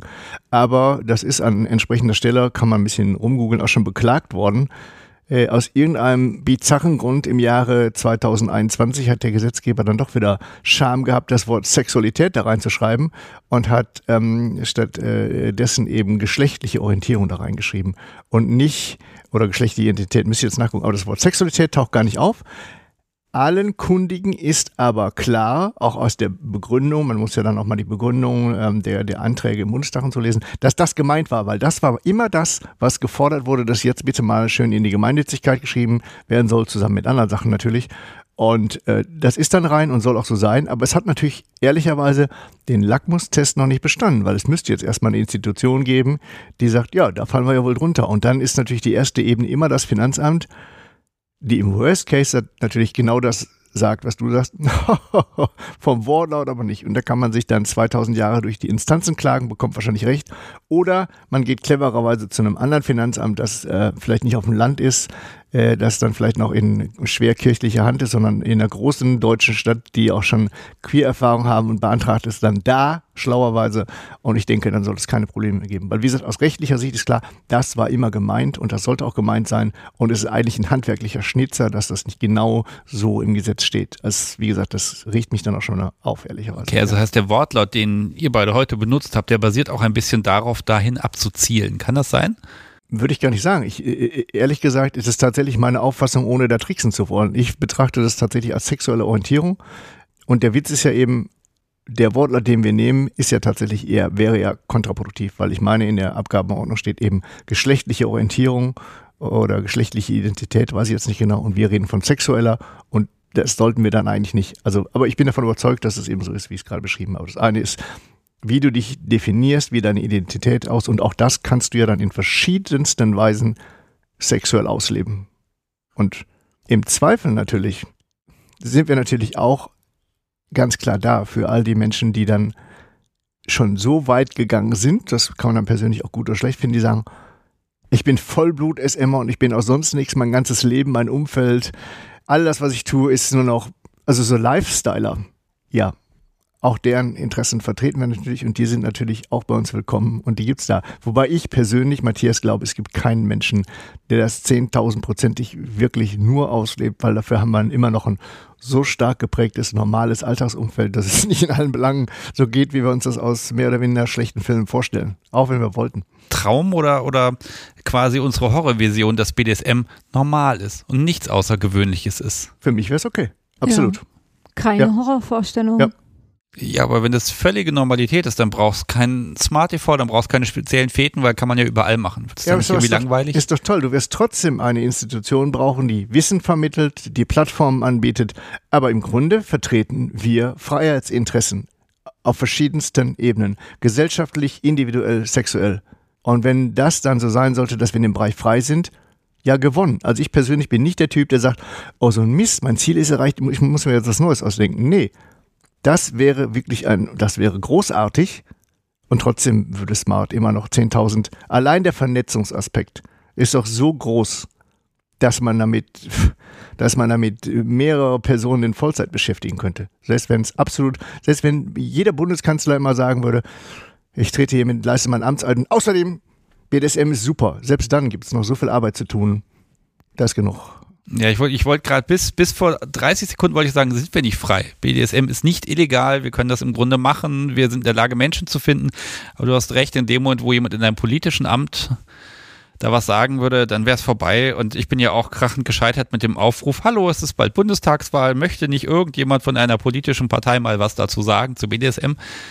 Niemand, niemand wollte und hatte sich gemeldet und auch die, auf die ich zugegangen bin, niemand wollte sich zu dem Thema auch nur in irgendeiner Art und Weise äußern. Zur Frage, warum das noch heikel ist. Ich habe am Landtag gearbeitet, Landtag NRW für eine gewisse Zeit und war dort auch damit betraut, an einem, Parlament, an einem parlamentarischen Untersuchungsausschuss äh, äh, Dokumente mit Verschlusssachen einsehen zu dürfen. Und deswegen ähm, musste ich das natürlich mit dem Geheimschutzbeauftragten des Landtags NRW klären.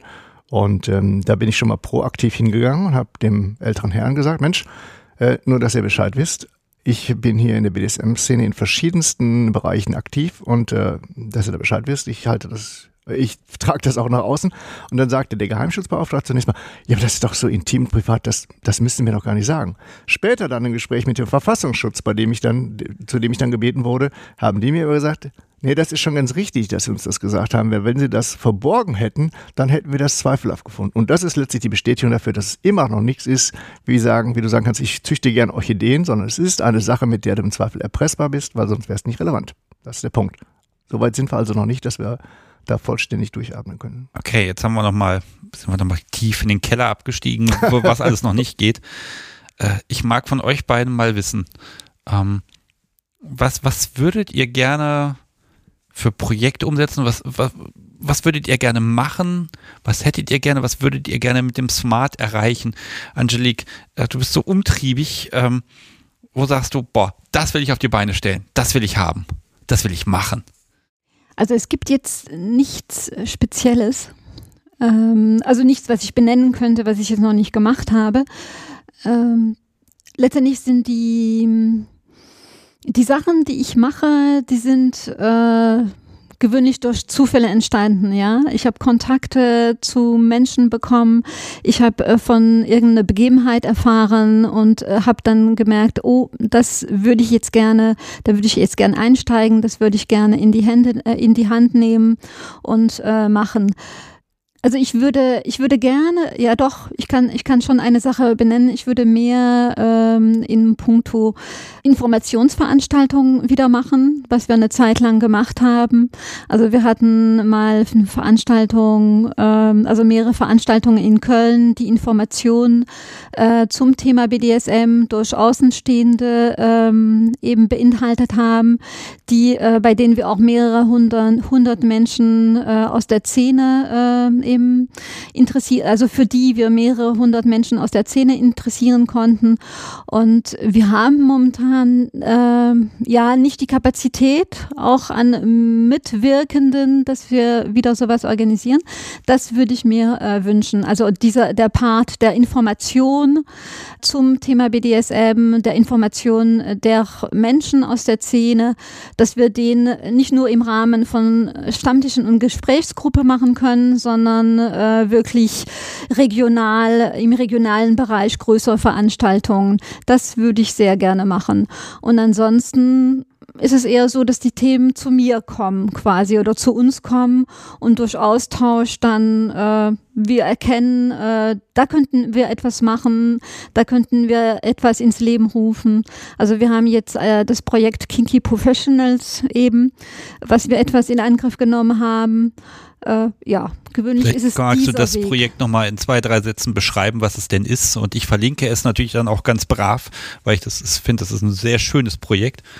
Äh, ja, wir versuchen eben für, äh, für die Zehn eben an, an Fach, äh, wie würde ich das jetzt nennen, Matthias? Also wir haben es ja nicht umsonst Kink-Friendly Professionals äh, genannt, weil es im Grunde darum geht, alle Menschen, die in irgendeinem Bereich mit SMern betroffen sein können, also vor allem auch Therapeuten oder eben auch Justiz oder auch äh, Coaches, die eben nicht sagen, was ist das denn, BDSM, da kann ich dich aber, da kann ich dir leider nicht helfen, sondern Leute, die sagen, ja, ich weiß, worum es geht und ich kann dir trotzdem helfen oder ich kann dir gerade deshalb helfen, dass wir die sozusagen in eine Liste aufnehmen, sodass äh, A, Menschen, also auf der Webseite natürlich, dass Menschen sozusagen dann diese äh, Leute kontaktieren können und auf der anderen Seite, dass wir dann diese King-Friendly Professionals auch selber untereinander vernetzen und vor allem auch darüber informieren können, was gibt es an Wissen, Wissenstransfer und Vernetzung. Das ist der Kern. Weil gerade auch im Bereich Therapeuten, es gibt, ich werde das immer wieder gefragt, sowohl als Smarty, als auch als Veranstalter von The Dark Desire. Mich schreiben Leute an, Mensch, ich brauche einen Therapeuten, eine Therapeutin da und da, kannst du mir weiterhelfen? Und ich habe mir inzwischen mal eine eigene Liste dann gemacht, um wenigstens teilweise helfen zu können. Aber das ist aus meiner Sicht eine klassische Aufgabe, die smart gut zu Gesicht steht, genau das zu tun. Okay, also es ist im Prinzip ein Branchenbuch. Wenn man so will. Das heißt, wenn, wenn ja. das jetzt hier Menschen hören, die sagen, ja, äh, ich bin da total entspannt und äh, würde gern da drauf kommen, dann könnt ihr euch einfach kontaktieren. Absolut. Wir haben über die unsere Internetseite auch immer wieder Anfragen in dem Bereich eben äh, von Menschen, die Kontakte suchen zu äh, Professionals eben, die mit dem Thema BDSM vertraut sind, äh, die auf jeden Fall nicht ablehnend sind. Und äh, das ist äh, immer wieder eine Herausforderung, dann äh, entsprechende Kontakte zu vermitteln, weil es dieses Branchenbuch äh, nicht gibt. Vielleicht muss ich da einfach mal fragen. Also es geht um Therapeuten, da kann ich das nachvollziehen, weil wenn man denen einen, einen wichtigen Aspekt des Lebens verschweigt, dann können die einem möglicherweise nicht helfen. Äh, wer ist da noch drauf, außer Therapeuten zum Beispiel? Ähm, wir hatten zum Beispiel auch schon Anfragen von äh, Eltern, die äh, eben Probleme hatten mit Jugendamt zum Beispiel, ähm, weil sie eben als äh, BDSMer äh, entlarvt worden sind äh, und auf einmal das Jugendamt sich eingeschaltet hat. Äh, das heißt, wir haben auch aus dem rechtlichen Bereich äh, Menschen gesucht, äh, Anwälte ähm, etc., die das Thema BDSM kennen, die äh, eben bei solchen Problematiken mit Jugendamt äh, was dazu sagen können. Also in unterschiedlichen Bereichen.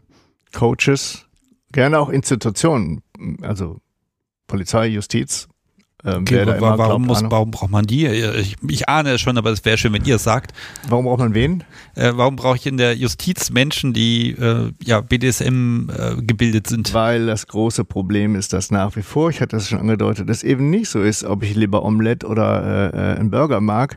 Äh, wenn es zum Beispiel um die Einschätzung von Kindeswohlfällen geht, dann ist manchmal in Bereichen der Justiz immer noch eine Haltung am Start, die eben automatisch äh, vermutet, solange jemand BDSM ausübt, wer auch immer, ist das Kindeswohl gefährdet. Das ist natürlich dann für die betroffenen Personen ausgesprochen tragisch und es ist inhaltlich eben falsch. Auf der Webseite findet man übrigens hier den, also wir haben das unter Projekte, da ist King Friendly Professionals und da ist auch eine Mailadresse, da kann man sich dann an uns wenden. Ja, wir haben die noch gar nicht gesagt. smart-ev.de Bingo. Und da findet man dann alle Termine. Das hört sich jetzt schon nach Verabschiedung an, ist es nicht. Ähm, nein, man findet dort äh, Termine, eben jene Professionals. Ähm, was haben wir noch? Noch ist die Seite leer. Wir starten es gerade. Ach, ach, die ist leer? Erschütternd, ja. Ich habe sie doch eben gesehen. Nein, okay. nein, aber es gibt, ja, die Seite gibt es, aber es sind noch keine Leute gelistet, die, die müssen ja dann auch zustimmen. Wir haben zwar Kontakte, aber wir haben sie noch nicht alle gelistet. Bisher geschieht es auf Anfrage eben. Wenn wir eine Anfrage haben, äh, sei es letztens zum Beispiel ein Proktologe, der äh, in puncto BDSM äh, also vertraut ist. Äh, dann versuchen wir zu vermitteln und Kontakte zu finden ähm, in der Stadt zum Beispiel.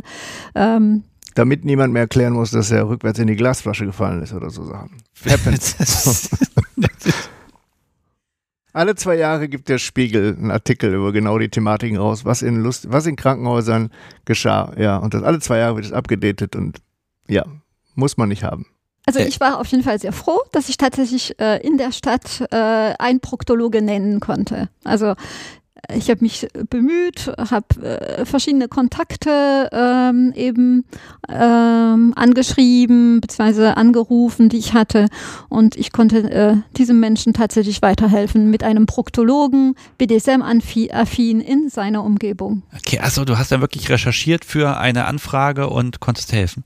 Ja. Das ist ja toll. Also das ist ja wirklich genau Hilfe und dann wird geholfen unser Bestreben oder mein Bestreben. Also wenn gerade wenn ich sehe, dass äh, Hilfe benötigt wird, äh, dann, ich meine, ich bin gut vernetzt, Smart ist gut vernetzt und äh, da können wir oft einfach helfen und das dann sind wir zufrieden, wenn wir, wir das tun, konnten. was wir können und ich würde mir wünschen, dass wir in die Lage versetzt werden, noch mehr zu können. Ja, äh, Matthias, jetzt, ich habe die Frage eben Angelique gestellt, dir aber nicht. Zukunft. Also ja, du möchtest natürlich, dass ganz viele Menschen sich um das Amt des, des Kassenwarts bewerben. Das wäre eine schöne Sekundärfolge. Das wäre eine tolle Sekundärfolge, wenn ich das nicht machen müsste. Ja, aber was, wo sagst du, Mensch, das, das, ist, das wäre wichtig, dass das in einem endlichen Zeitraum im Smart passiert. Ich weiß nicht, ob ich das noch erleben würde, aber ich würde es mir wünschen, zumindest die Voraussetzung dafür zu schaffen, dass tatsächlich Smart äh, gemeinnützig wird und dann tatsächlich die Möglichkeiten hat, die ich eben in anderen Bereichen auch wahrnehmen kann, entweder an Fördermittel zu kommen oder solche dann politisch anzuregen, dass wir in die Lage versetzt werden, einfach das, was wir tun, in größerem Maßstab tun zu können und im Zweifel dann auch, wenn es sonst niemand anders tut, bundesweit. Alleine der Vernetzungsaspekt ja, aber, aber mehr Geld macht ja nicht mehr Leute und mehr Doch. Menschen, die was leisten können. Das ist selbstverständlich. Wenn du Leute bezahlen kannst, ah. findest du auch mehr Leute, die was tun können. Das muss ja kein Fulltime-Job sein. Aber wenn du 450 Euro Minijobs oder irgendwas schaffen kannst, so bitter es ist, das hilft natürlich schon dabei. Mir wäre natürlich auch lieber alle schreien freiwillig yeah, aber wir hatten das ja schon beschrieben. Die meisten Leute, selbst die, die können, möchten nicht, weil ihnen, das will ich auch gar nicht zu sehr kritisieren, andere Aspekte ihres Lebens wichtiger sind und das ist ja oft nachvollziehbar. Ich meine, wenn man, äh, will jetzt nicht zu sehr in gesellschaftskritisches Renten hier kommen, aber wenn man erwartet, die Leute sollen möglichst noch, hat sich durch Corona ein bisschen geändert, acht Stunden arbeiten, mindestens eine Stunde Pause haben, eine Stunde Arbeitsweg in jede Richtung ist völlig akzeptabel. Dann müssen sich nur um die Kinder kümmern, gesund essen und Ökobauern sollen sie auch noch, politisch engagieren auch noch und Sport bitte nicht vergessen. Der Tag hat aber dummerweise nur 24 Stunden und die meisten Menschen schaffen das einfach nicht. Außer sind so bekloppt wie wir beide und verbraten einen großen Teil ihrer Freizeit dafür. Das heißt, Geld ist natürlich schon ein Motivator und macht eben auch Dinge möglich. Und das wäre schon super, wenn man zum Beispiel so eine Sache wie diese Vernetzungskiste King Friendly Professionals, wenn man eben sagen könnte, hier, Minijob, so und so viele Stunden die Woche, mach bitte nur das. Dann hätten wir schon eine Liste mit ja. Kinky Professionals, tatsächlich. Vielleicht kann ich ein bisschen dazu beitragen. Ähm, wie gesagt, die Menschen sollen sich bei euch melden und im Zweifel auch Leute vorschlagen. Und ich glaube, das ist dann auch egal, wo die herkommen. Ne? Absolut. Aber das wäre mein Ziel. Also. Okay, also, also tatsächlich, dass das so viel ausmacht, die Gemeinnützigkeit, ne? Weil es ist ja eigentlich nur so ein steuerliches Konstrukt und aber okay. Ähm, also wirklich Leute, also im Zweifel Personal, ein bisschen Professionalisierung, das sind Ziele. Und wie man die erreichen kann, das werde ich dann, glaube ich, bei euch dann in, in Zukunft, wenn es dann soweit ist, nochmal nachfragen müssen. Ich mag noch ein bisschen wissen, so zum Abschluss, was für Projekte konnten nicht realisiert werden. Also Mitglieder kommen mit Ideen und dann gesagt, ja, nee, das, das, ihr habt euch das genau angeguckt, dann musst ihr leider sagen, nein, es tut uns leid, aber die olympischen BDSM-Spiele, die können wir leider nicht machen, aus irgendwelchen Gründen. Also was, was, was, was, was war nicht realisierbar oder nicht realistisch oder was hat auch einfach mal nicht geklappt oder ne? also nicht, weil die Leute keine Lust hatten, sondern weil vielleicht Gründe dagegen sprechen, mit denen ich jetzt nicht rechne. Also ich würde tatsächlich sagen, etwas, das aus inhaltlichen Gründen nicht funktionieren würde, ist ganz selten. Also wir haben eine Menge Projekte, die funktionieren könnten. Auch das Smart Archiv könnte ja auch mal professioneller äh, äh, gemacht und auch wieder durchforstet und aktiviert werden letztlich. Es gibt nur manche Sachen, die dann so einfach in den Raum geworfen werden. Mehr Feten, Ja. oder sonstige Sachen. Ja, Mehr aber Feten, ist, okay. Genau, aber da gibt's dann auch das ganz klar für, für, was wir auch vorhin schon angesprochen haben, für kleinere Feten außerhalb von jetzt zum Beispiel Smart internen, also einfach mal Weihnachtsfeiern oder irgendwas, wäre es Quatsch, wenn Smart da jetzt auch trotz der jahrelangen Erfahrung, jahrzehntelangen Erfahrung vielleicht, warum sollten wir mit anderen professionellen Veranstaltern konkurrieren, die auch da versuchen ähm, zu überleben im kleinen Bereich? Warum sollten wir denen eine Konkurrenz machen? Das macht einfach keinen Sinn. Es gibt so viele, auch durchaus gute Feten. Für jeden ist da was dabei. Und wenn man dann sagt, Mensch, wenn du eine interne Fete machen willst, dann mach das doch gerne. Guck doch mal, äh, wann, wo, wo würdest du es denn haben? Sprich, man fragt die Person, wo würdest du ansetzen wollen? Sagt die, nee, nee, ich wollte nur anregen, mehr Feten, den Rest müsstet ihr schon euch selber ausdenken. Gut, dann ist es ja, das ist ja eine Kritik. Also es gab jetzt nichts, was irgendwie vom Konzept her auch scheitert. Also ich meine, jemand kommt mit einer Idee und dann fängt man an zu recherchieren, kann man das machen, wie geht das, etc. Oder scheitert es manchmal vielleicht auch an irgendwie externen Einflüssen, wie die Location gibt den Laden nicht her, ist kurzfristig und all solche Sachen. Es scheint ja sehr entspannt zu sein, alles. Also ein, äh, ich habe nicht äh, die Erfahrung von Matthias natürlich, aber ich kann mich jetzt an nichts erinnern, was äh, vom, vom Inhalt her nicht, also wo wir gesagt haben, nein, sondern ich meine, das mit den Feten, das sehe ich wie Matthias. Das ist tatsächlich etwas, was immer wieder an uns herangetragen wird, weil eben noch der Glanz der alten äh, eben da ist. Achso, du meinst, es wird romantisiert. Absolut, absolut, aber in hohem Maße sogar wird, werden diese äh, Smartfäden romantisiert. Ähm, aber es, äh, es liegt, äh, wenn Projekte nicht äh, stattfinden, nicht ausgeführt werden, äh, liegt es eigentlich an der Manpower, an der Zeit. Und äh, ja, da können, da kann, da ist kein Aufruf ähm, eben äh, fehl am Platz, kein einziges Mal Aufruf, dass eben Menschen, die interessiert sind an einer Zusammenarbeit, äh, sich an uns wenden. Also wir brauchen viel mehr Manpower, um viel mehr äh, machen und auf die Beine stellen zu können. Gerade wurde nochmal von Klaus, unserem Gastgeber hier und dem auch dem Leiter der Krefelder und Mönchengladbacher Smartgruppe auch nochmal darauf hingewiesen, losgelöst davon, was jetzt vielleicht als Projekt oder so nicht funktionieren könnte, weil es utopisch ist, aber sowas hatten wir nicht, ist natürlich auch nochmal ein Problem. Corona hat zwei Jahre lang das Live-Treffen von Stammtischen verhindert. Und das wirft natürlich auch viele der Smartgruppen zurück, weil sich soziale Bindungen, die bestanden haben, aufgelockert oder sogar aufgelöst haben. Und viele Leute auch, ich weiß nicht, ob das auch meine eigene persönliche Erfahrung ist, viele Leute haben sich schon sehr isoliert und tun sich tatsächlich schwer, jetzt im wahrsten Sinne des Wortes, aus ihrer Höhle wieder rauszukriechen. Also das ist zum Beispiel etwas, was die Sache erschwert hat. Aber um nochmal auf das, auf die Frage auch konkret zu antworten, ich hätte jetzt keinen Projektvorschlag im Kopf, der wirklich von vornherein illusorisch gewesen wäre, wo wir gesagt haben, das ist Quatsch. Nö. Machbar ist ganz vieles. Pass auf, dann, dann, dann nutzt, verwende ich das jetzt mal gegen dich. Also pass auf. Ähm, Spannung also man, man, man kann an den Smart mit jeder Projektidee herantreten. Dummerweise muss man auch dann selber etwas dazu beitragen. Äh, ich mag euch einfach die Gelegenheit geben, werbt hier flammend um Mitglieder, wenn die äh, hier aus der Region kommen, also Rhein-Ruhr, dann äh, hat das den Vorteil, dass es auch Angebote um die Ecke gibt. Aber also wenn ihr um Mitglieder werben möchtet und ihnen Perspektiven anbieten wollt und sagen wollt, kommt her, wir wollen euer Geld und eure Leistung und eure Ideen, ähm, dann habt ihr von mir jetzt freie Hand und die Gelegenheit, alles dazu zu sagen, was ihr möchtet. Dann starte ich einfach mal. Also du ähm, fühlst dich in irgendeiner Szene BDSM-mäßig aktiv, der Szene verbunden und du möchtest was bewegen, du möchtest nette Leute kennenlernen und mit denen zusammen was starten und du denkst, dies und das und jenes könnte man nochmal irgendwie machen. Also wir haben auf jeden Fall die Erfahrung, die Reichweite und die Manpower, eben noch nicht in dem Ausmaß, wie du dir das vorstellst, aber komm einfach mal vorbei, komm zu unseren Gruppen, schau dich in verschiedene Gruppen an. Alle Termine sind auf der Webseite, bald wieder im Joy, äh, auch in der SZ und guck, ob du da nicht ein paar nette Leute findest, mit denen du zusammen was machen kannst. Und im Zweifel kannst du eben auch Mitglied werden, aktiv dazu beitragen oder auch uns mit einer Idee an den, an, an den Vorstand dich wenden und sagen, hey, ich habe eine gute Idee und wir äh, sind absolut willens, gute Ideen umzusetzen. Aber, wie der liebe Sebastian gerade schon gesagt hat, es reicht nicht, einen tollen Zettel reinzureichen und eine Mail zu schreiben, das hätte ich jetzt gerne mal, sondern du bist dann schon selbst auch gefragt, mit, selbst mit daran zu wirken, dass das umgesetzt wird. Und das Schöne ist, das ist toll, dass du das gerade noch gesagt hast. Ich sage das auch seit Jahren immer wieder. Smart ist nicht nur eine Plattform und Vernetzung, sondern es bietet auch die Bühne für jeden und jede, dich selbst auszuprobieren, in einem geschützten Raum, zu lernen, mit anderen zu kommunizieren, zu interagieren, dich zu vernetzen, reden zu lernen, organisieren zu lernen. Und zwar nicht im luftleeren Raum, sondern wir unterstützen dich. Smart ist auch, klingt vielleicht ein bisschen doof, eine Wachstumsplattform. Wer einmal auf einer Smart MV, ich hatte das schon skizziert, sich da durchsetzen musste oder vor 50 Leuten reden musste im heißesten Sturm der Entrüstung, der ist dann auch geschult fürs restliche Leben. Wer einmal für Smart irgendwas organisiert hat, der hat einen Schritt weiter äh, dazu getan, sich selbst sozusagen weiter voranzubringen und eben andere mit. Also bitte nicht zögern, seid einfach dabei. Das war eine tolle Werbeveranstaltung für Smart.